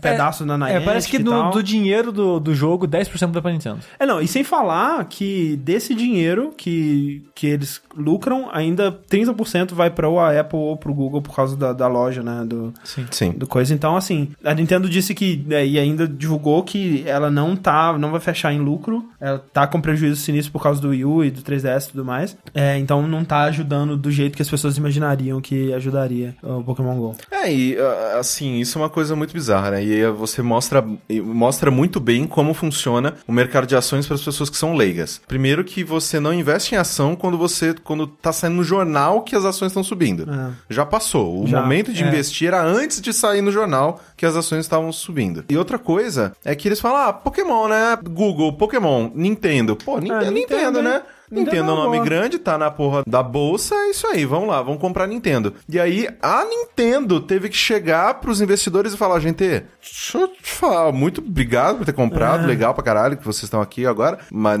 não é assim Não que é funciona, a gente não tá cagando dinheiro, né, todos os dias ganhando aí 50 trilhões. Tem uma desinformação de pessoas colocando dinheiro, cara. Quer ser burro de graça? Vai, vai fundo, é mais fácil. E por fim, gente, é, a gente fecha com né, os boatos que aba- não boatos, né, mas os a confirmação de rumores talvez que abalaram a internet nesses últimos dias aí foram as confirmações de detalhes do Nintendo NX através de uma matéria da Eurogamer, né? Sim. Que é um site confiável e né falou das fontes confiáveis e tudo mais, então a gente confia. Pode E ser? que É, e a um Eurogamer, furo, nos né? últimos tempos, ela acertou coisas, coisas assim, interessantes do, do Infinity Warfare, que É. seria um Call of Duty no espaço, por mais que, né, foram, foram eles que quebraram a notícia. É, É, e mais algumas outras, alguns outros rumores, eles também foram A responsáveis. Eurogamer não, não colocaria uma parada dessa se não fosse muito certa, assim. Sim. né? É, um, é um site grande demais pra ser irresponsável. É, too big to fail. Exato. O grande lance, dois grandes lances, né? Primeiro, vai ser um console de cartucho, cara. O que faz todo sentido É, porque depois que a gente falar o resto, tipo, se fosse disco, o que, que, tá, que tá fazendo, Nintendo? E a segunda coisa é que, como confirmavam os boatos anteriormente, ele vai ser um console que vai juntar os dois braços de consoles da Nintendo num só, né? O portátil e o console de mesa. E ele vai ser as duas coisas ao mesmo tempo. Como isso vai funcionar, Corrêne? Basicamente, o console, ao contrário do que eu tava pensando, que seria um, um console de mesa com capacidades portáteis, ele vai ser um console portátil com a possibilidade de se ligar na TV e tudo mais. Pelo que eles disseram, basicamente como que vai funcionar? O console vai ter uma tela no meio com dois dispositivos, né, com o o controle, que seriam encaixados ali nos, nos lados, e que quando você vai jogar na televisão, né, e não como um portátil, você pode destacar esses controles e usar eles independente para não precisar ficar segurando o aparato inteiro É. na sua mão. A- a- o lance é, é muito também da jogo a jogo e a conveniência também, porque você Sim. pode Jogar com tudo, Com como se fosse o tudo, controle do Wii U. como se fosse o controle do Wii U. Quando você tá com ele portátil, né, na rua, sei lá, no ônibus, você pode também jogar co-op, né, se você arrumar Sim. um lugar pra colocar o sa- a parada, e aí cada um fica com um controle, né, um, um dos lados do controle. Tem que ver ainda como isso vai funcionar, né? Muitas pessoas fizeram vários mockups, mas a ideia é que vai ser um controle do Wii U que é o console inteiro ali, Sim. e que você pode destacar os lados e ele fica só uma tela. Eu acho que é mais fácil explicar assim, que ele é um tablet que você encaixa o controle de Wiimote, o Wiimote em cada lado. É, inclusive teve uma, uma imagem que a própria Nintendo soltou que mostrava um, um protótipo do controle do Wii U que tinha dois Wiimotes do lado, né? Um, um Wiimote de cada lado. É basicamente isso que vai ser o Nintendo NX. Exatamente. Tem um processador da Nvidia, né? O Tegra X1. Tegra X1, que é o mesmo da do daquele microconsole da. Nvidia, né, do Shield TV. É um processador muito bom. É, eu fiquei surpreso. Quando eu vi isso, eu falei, É, a gente Mas tava é- discutindo, inclusive a gente tava discutindo essa semana, né, o Sushi falou, porra, mas com processador de coisa móvel e que bosta, não sei o que tem. E não, é um processador, É. tipo, bom. Obviamente ele não tá no nível de PlayStation 4, Xbox One e tudo mais. tá no nível do Wii U. É, ele é um pouco mais forte que o Wii U. Ele é um pouco mais, poderoso. forte do que o Wii U, e isso é uma coisa que eu acho importante salientar. Ah, mas ele é só um pouco mais forte do que o Wii U. Ele devia ser tão forte quanto o PlayStation 4. Cara, ele é o sucessor do 3DS. Sim. Tipo, pensa no sucessor do 3DS sendo melhor do que o Wii U. A Nintendo, ela não tem nenhum interesse nessa briga por gráfico, sabe? Sim. A Nintendo, ela vê o pessoal brigando por gráfico aqui do lado e ela passa rindo. Aqui, ó, tá, que pessoal, imbecil. Estão falando ali, ah, mas há boatos que pode ser o Tegra X2. Sim. Até lá vai ser o X1. Pois Porque é. assim, as informações que chegaram pra Eurogamer são que desenvolvedores que têm acesso a DevKit Sim. e o DevKit usa X1. A especulação é, ah, mas quando o jogo lançar, pode sair com esse Tegra X2, porque é um, é um chip que tá sendo feito há muito tempo e nunca apareceu em porra nenhuma. É. então, onde que ele tá indo? Talvez pra esse videogame. Talvez. Talvez, Mas é. até lá é X1. Sim. Não, e especialmente eu não acho que seja o X2, porque eu, eu sinto que o- muito do que a Nintendo quer é fazer uma parada super acessível, com Sim. preço muito. E eu gostaria, e eu gostaria que fosse o caso, porque eu, desde o Super Nintendo, não tive um console da Nintendo. E eu gostaria de ter, porque ela faz jogos legais, sabe? Eu vejo, sei lá, Zelda e Mario e coisas, eu, putz, queria jogar esses jogos. Mas eu não tô afim de comprar um console só pra meia dúzia de jogos, sabe? Sim. Mas se ele for um jogo, se ele for um console acessível, eu cogito numa boa, sabe? Comprar um ele só, só sabendo que ele é só pra isso mesmo. É, e uma coisa que é importante é que quando ele sair, ele vier com o Tegra X2, isso obviamente vai influenciar no preço de, do, do, do aparelho, né? Que por ele ser um, um portátil, é difícil você colocar um preço muito alto, porque, né?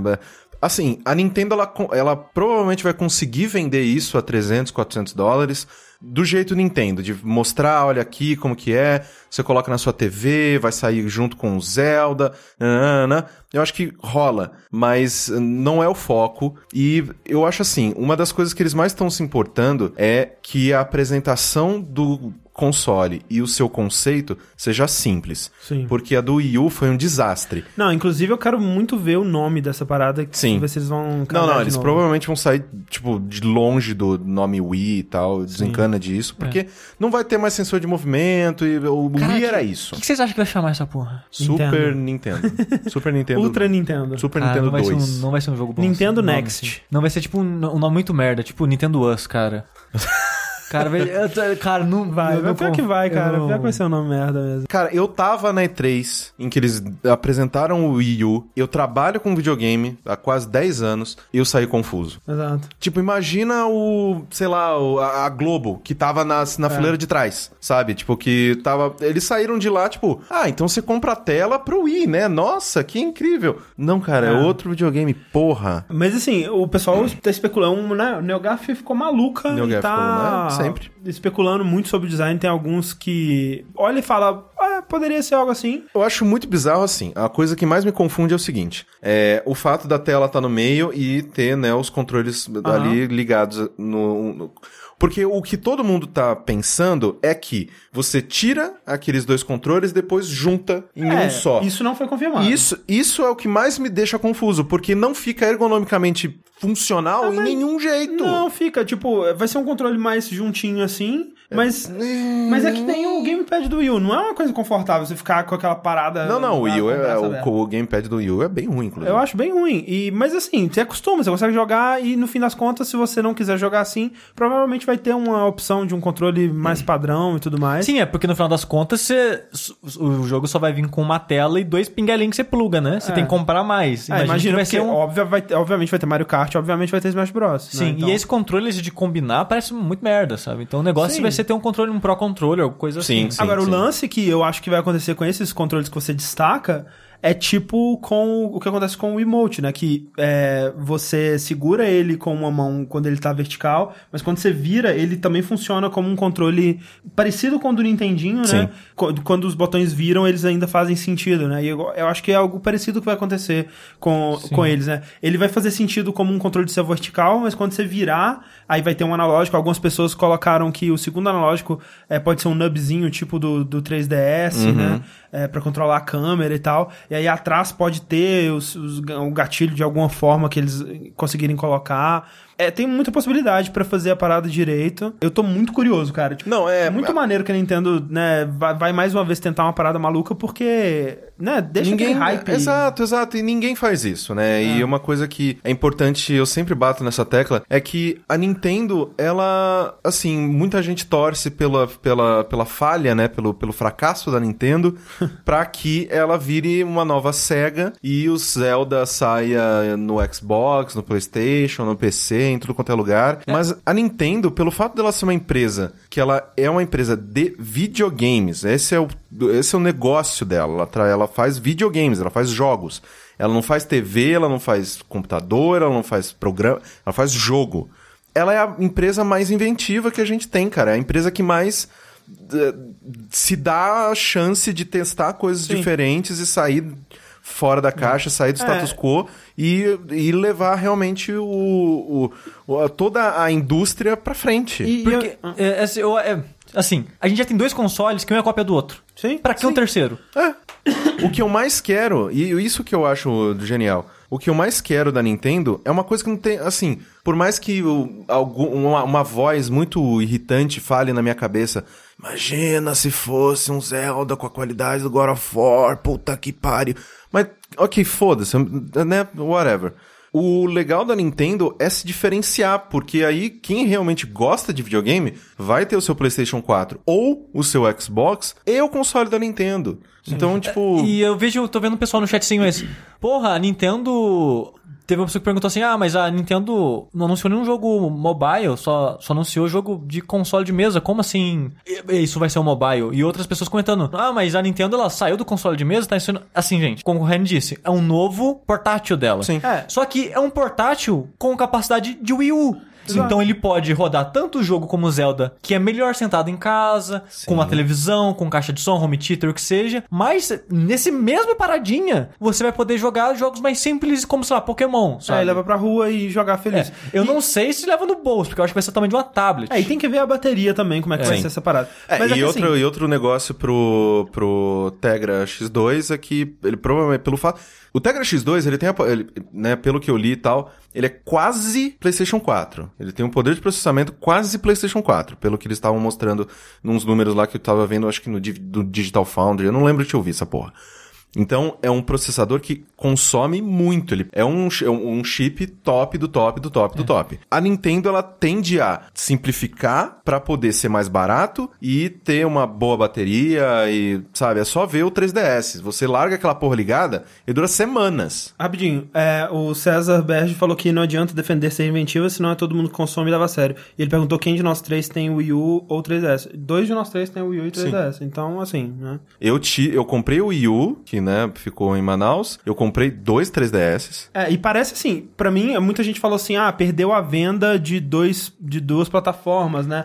Mas é o- pelo contrário, incentiva exatamente. muito mais. Você vai Sim. ter. Eu você quero vai ter ter as duas disso. em uma só. A Nintendo tá oferecendo conveniência, né, cara? Que é, é, é, um, é um bem muito, muito, muito valioso, velho. Você dá a opção da pessoa jogar da maneira que ela quer, da maneira que for mais conveniente pra ela e, né, da maneira que for mais agradável, né? E, e- e pensando assim, ah, o que que o Wii fez Pra ter sido um sucesso tão grande? Ah, ele simplificou os controles, né? Ele trouxe, abriu uma porta nova pra pessoas que nunca se interessariam por consoles se interessarem e é aquela coisa toda. Eu não sei se, se olhando a, a grande coisa nova do NX, que seria um portátil que você pode jogar co-op na rua, porque é basicamente isso, porque você já tem portátil, você já tem console. É, é uma coisa que combina as duas, mas se você for pensar o que que de novidade mesmo assim que vai chamar, acho que é isso, né? Você tem um, um- um console portátil que você pode pegar dois controles e dar pro seu amigo. Eu não sei se isso é algo que chama muita gente ou se vai ter um, um apelo muito grande, mas ao mesmo tempo eu não esperava que Pokémon GO seria o que foi, assim, né? Então- Assim, mas ah, pra mim o pulo do gato no, no NX é basicamente plataforma unificada. Sim. É, é é tipo, ah, vai sair um novo Animal Crossing. Ok, todo mundo que vai trabalhar em Animal Crossing, tipo, não vai, não vai ter que fazer o Animal Crossing do 3DS, É, o Animal o Smash Crossing Bros pro também, Smash é. Bros. pro- Não, todo mundo vai estar trabalhando num projeto só.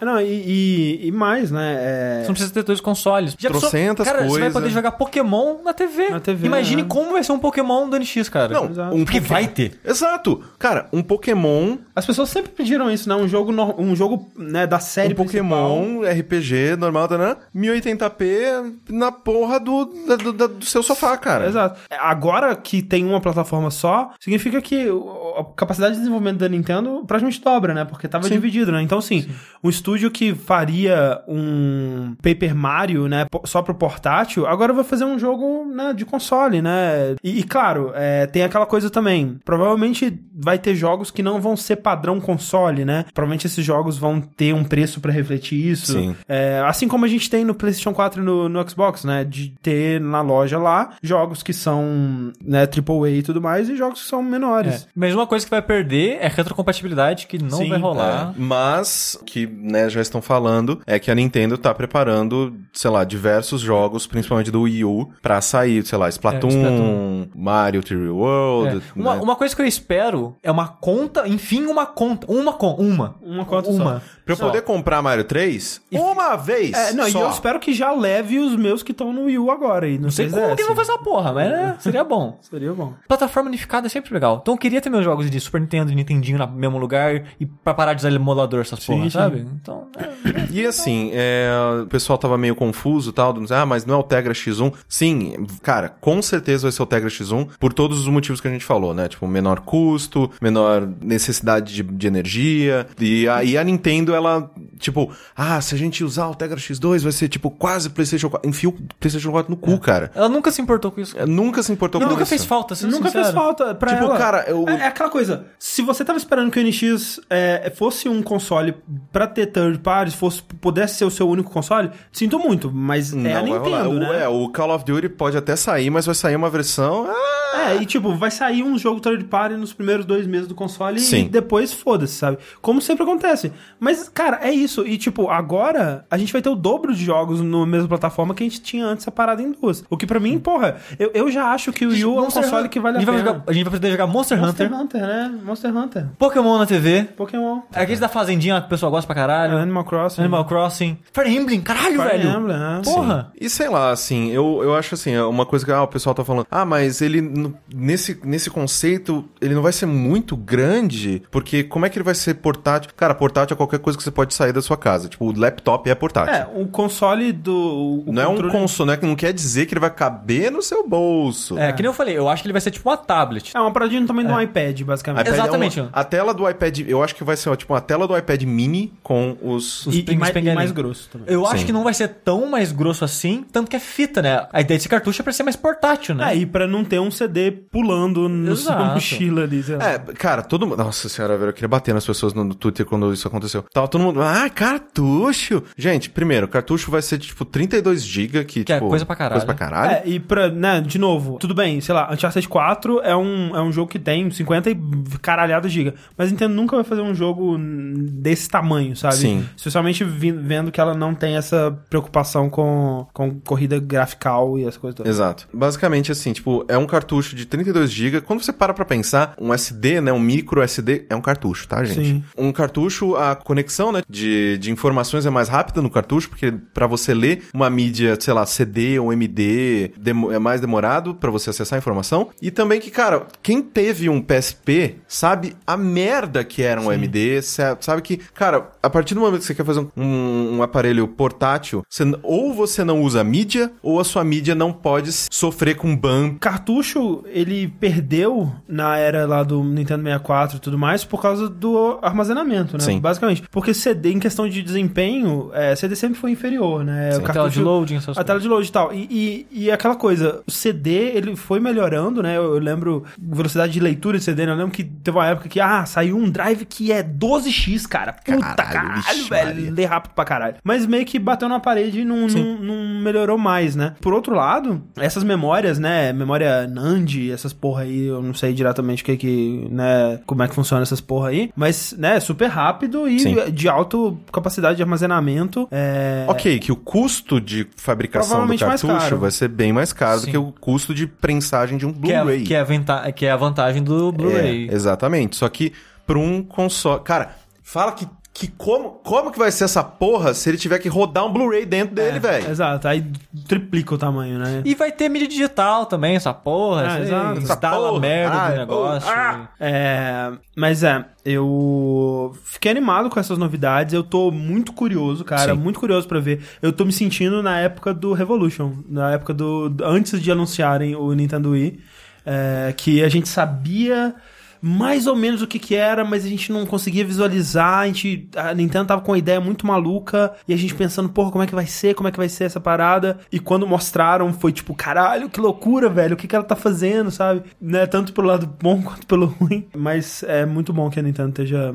ainda seja essa maluquinha. Assim, cara, eu tô, tô bem animado. Também Não, tô bem animado. Se for num preço ok, cara. Que parece que vai ser, né? Tegra, né? A Tegra X1 aí, ela é, é um. Não é super caro.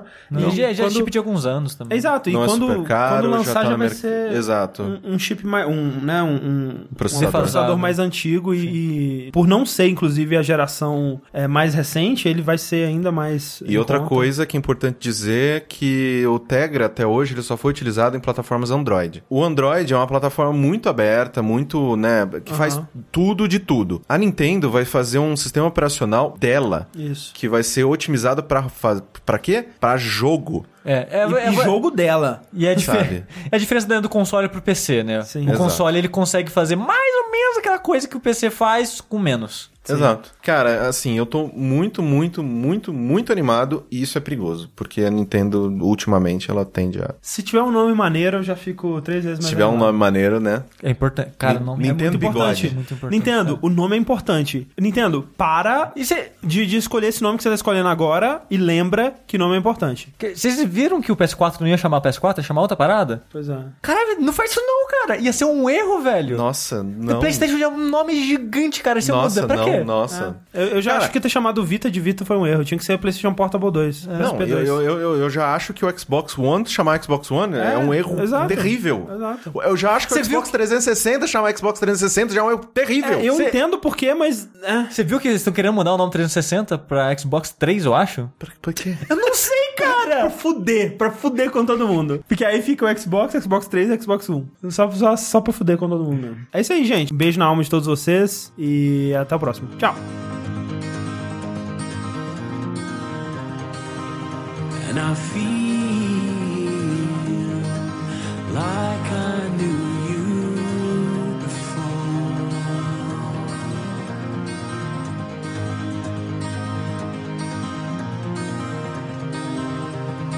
guess that you can hear me through this song.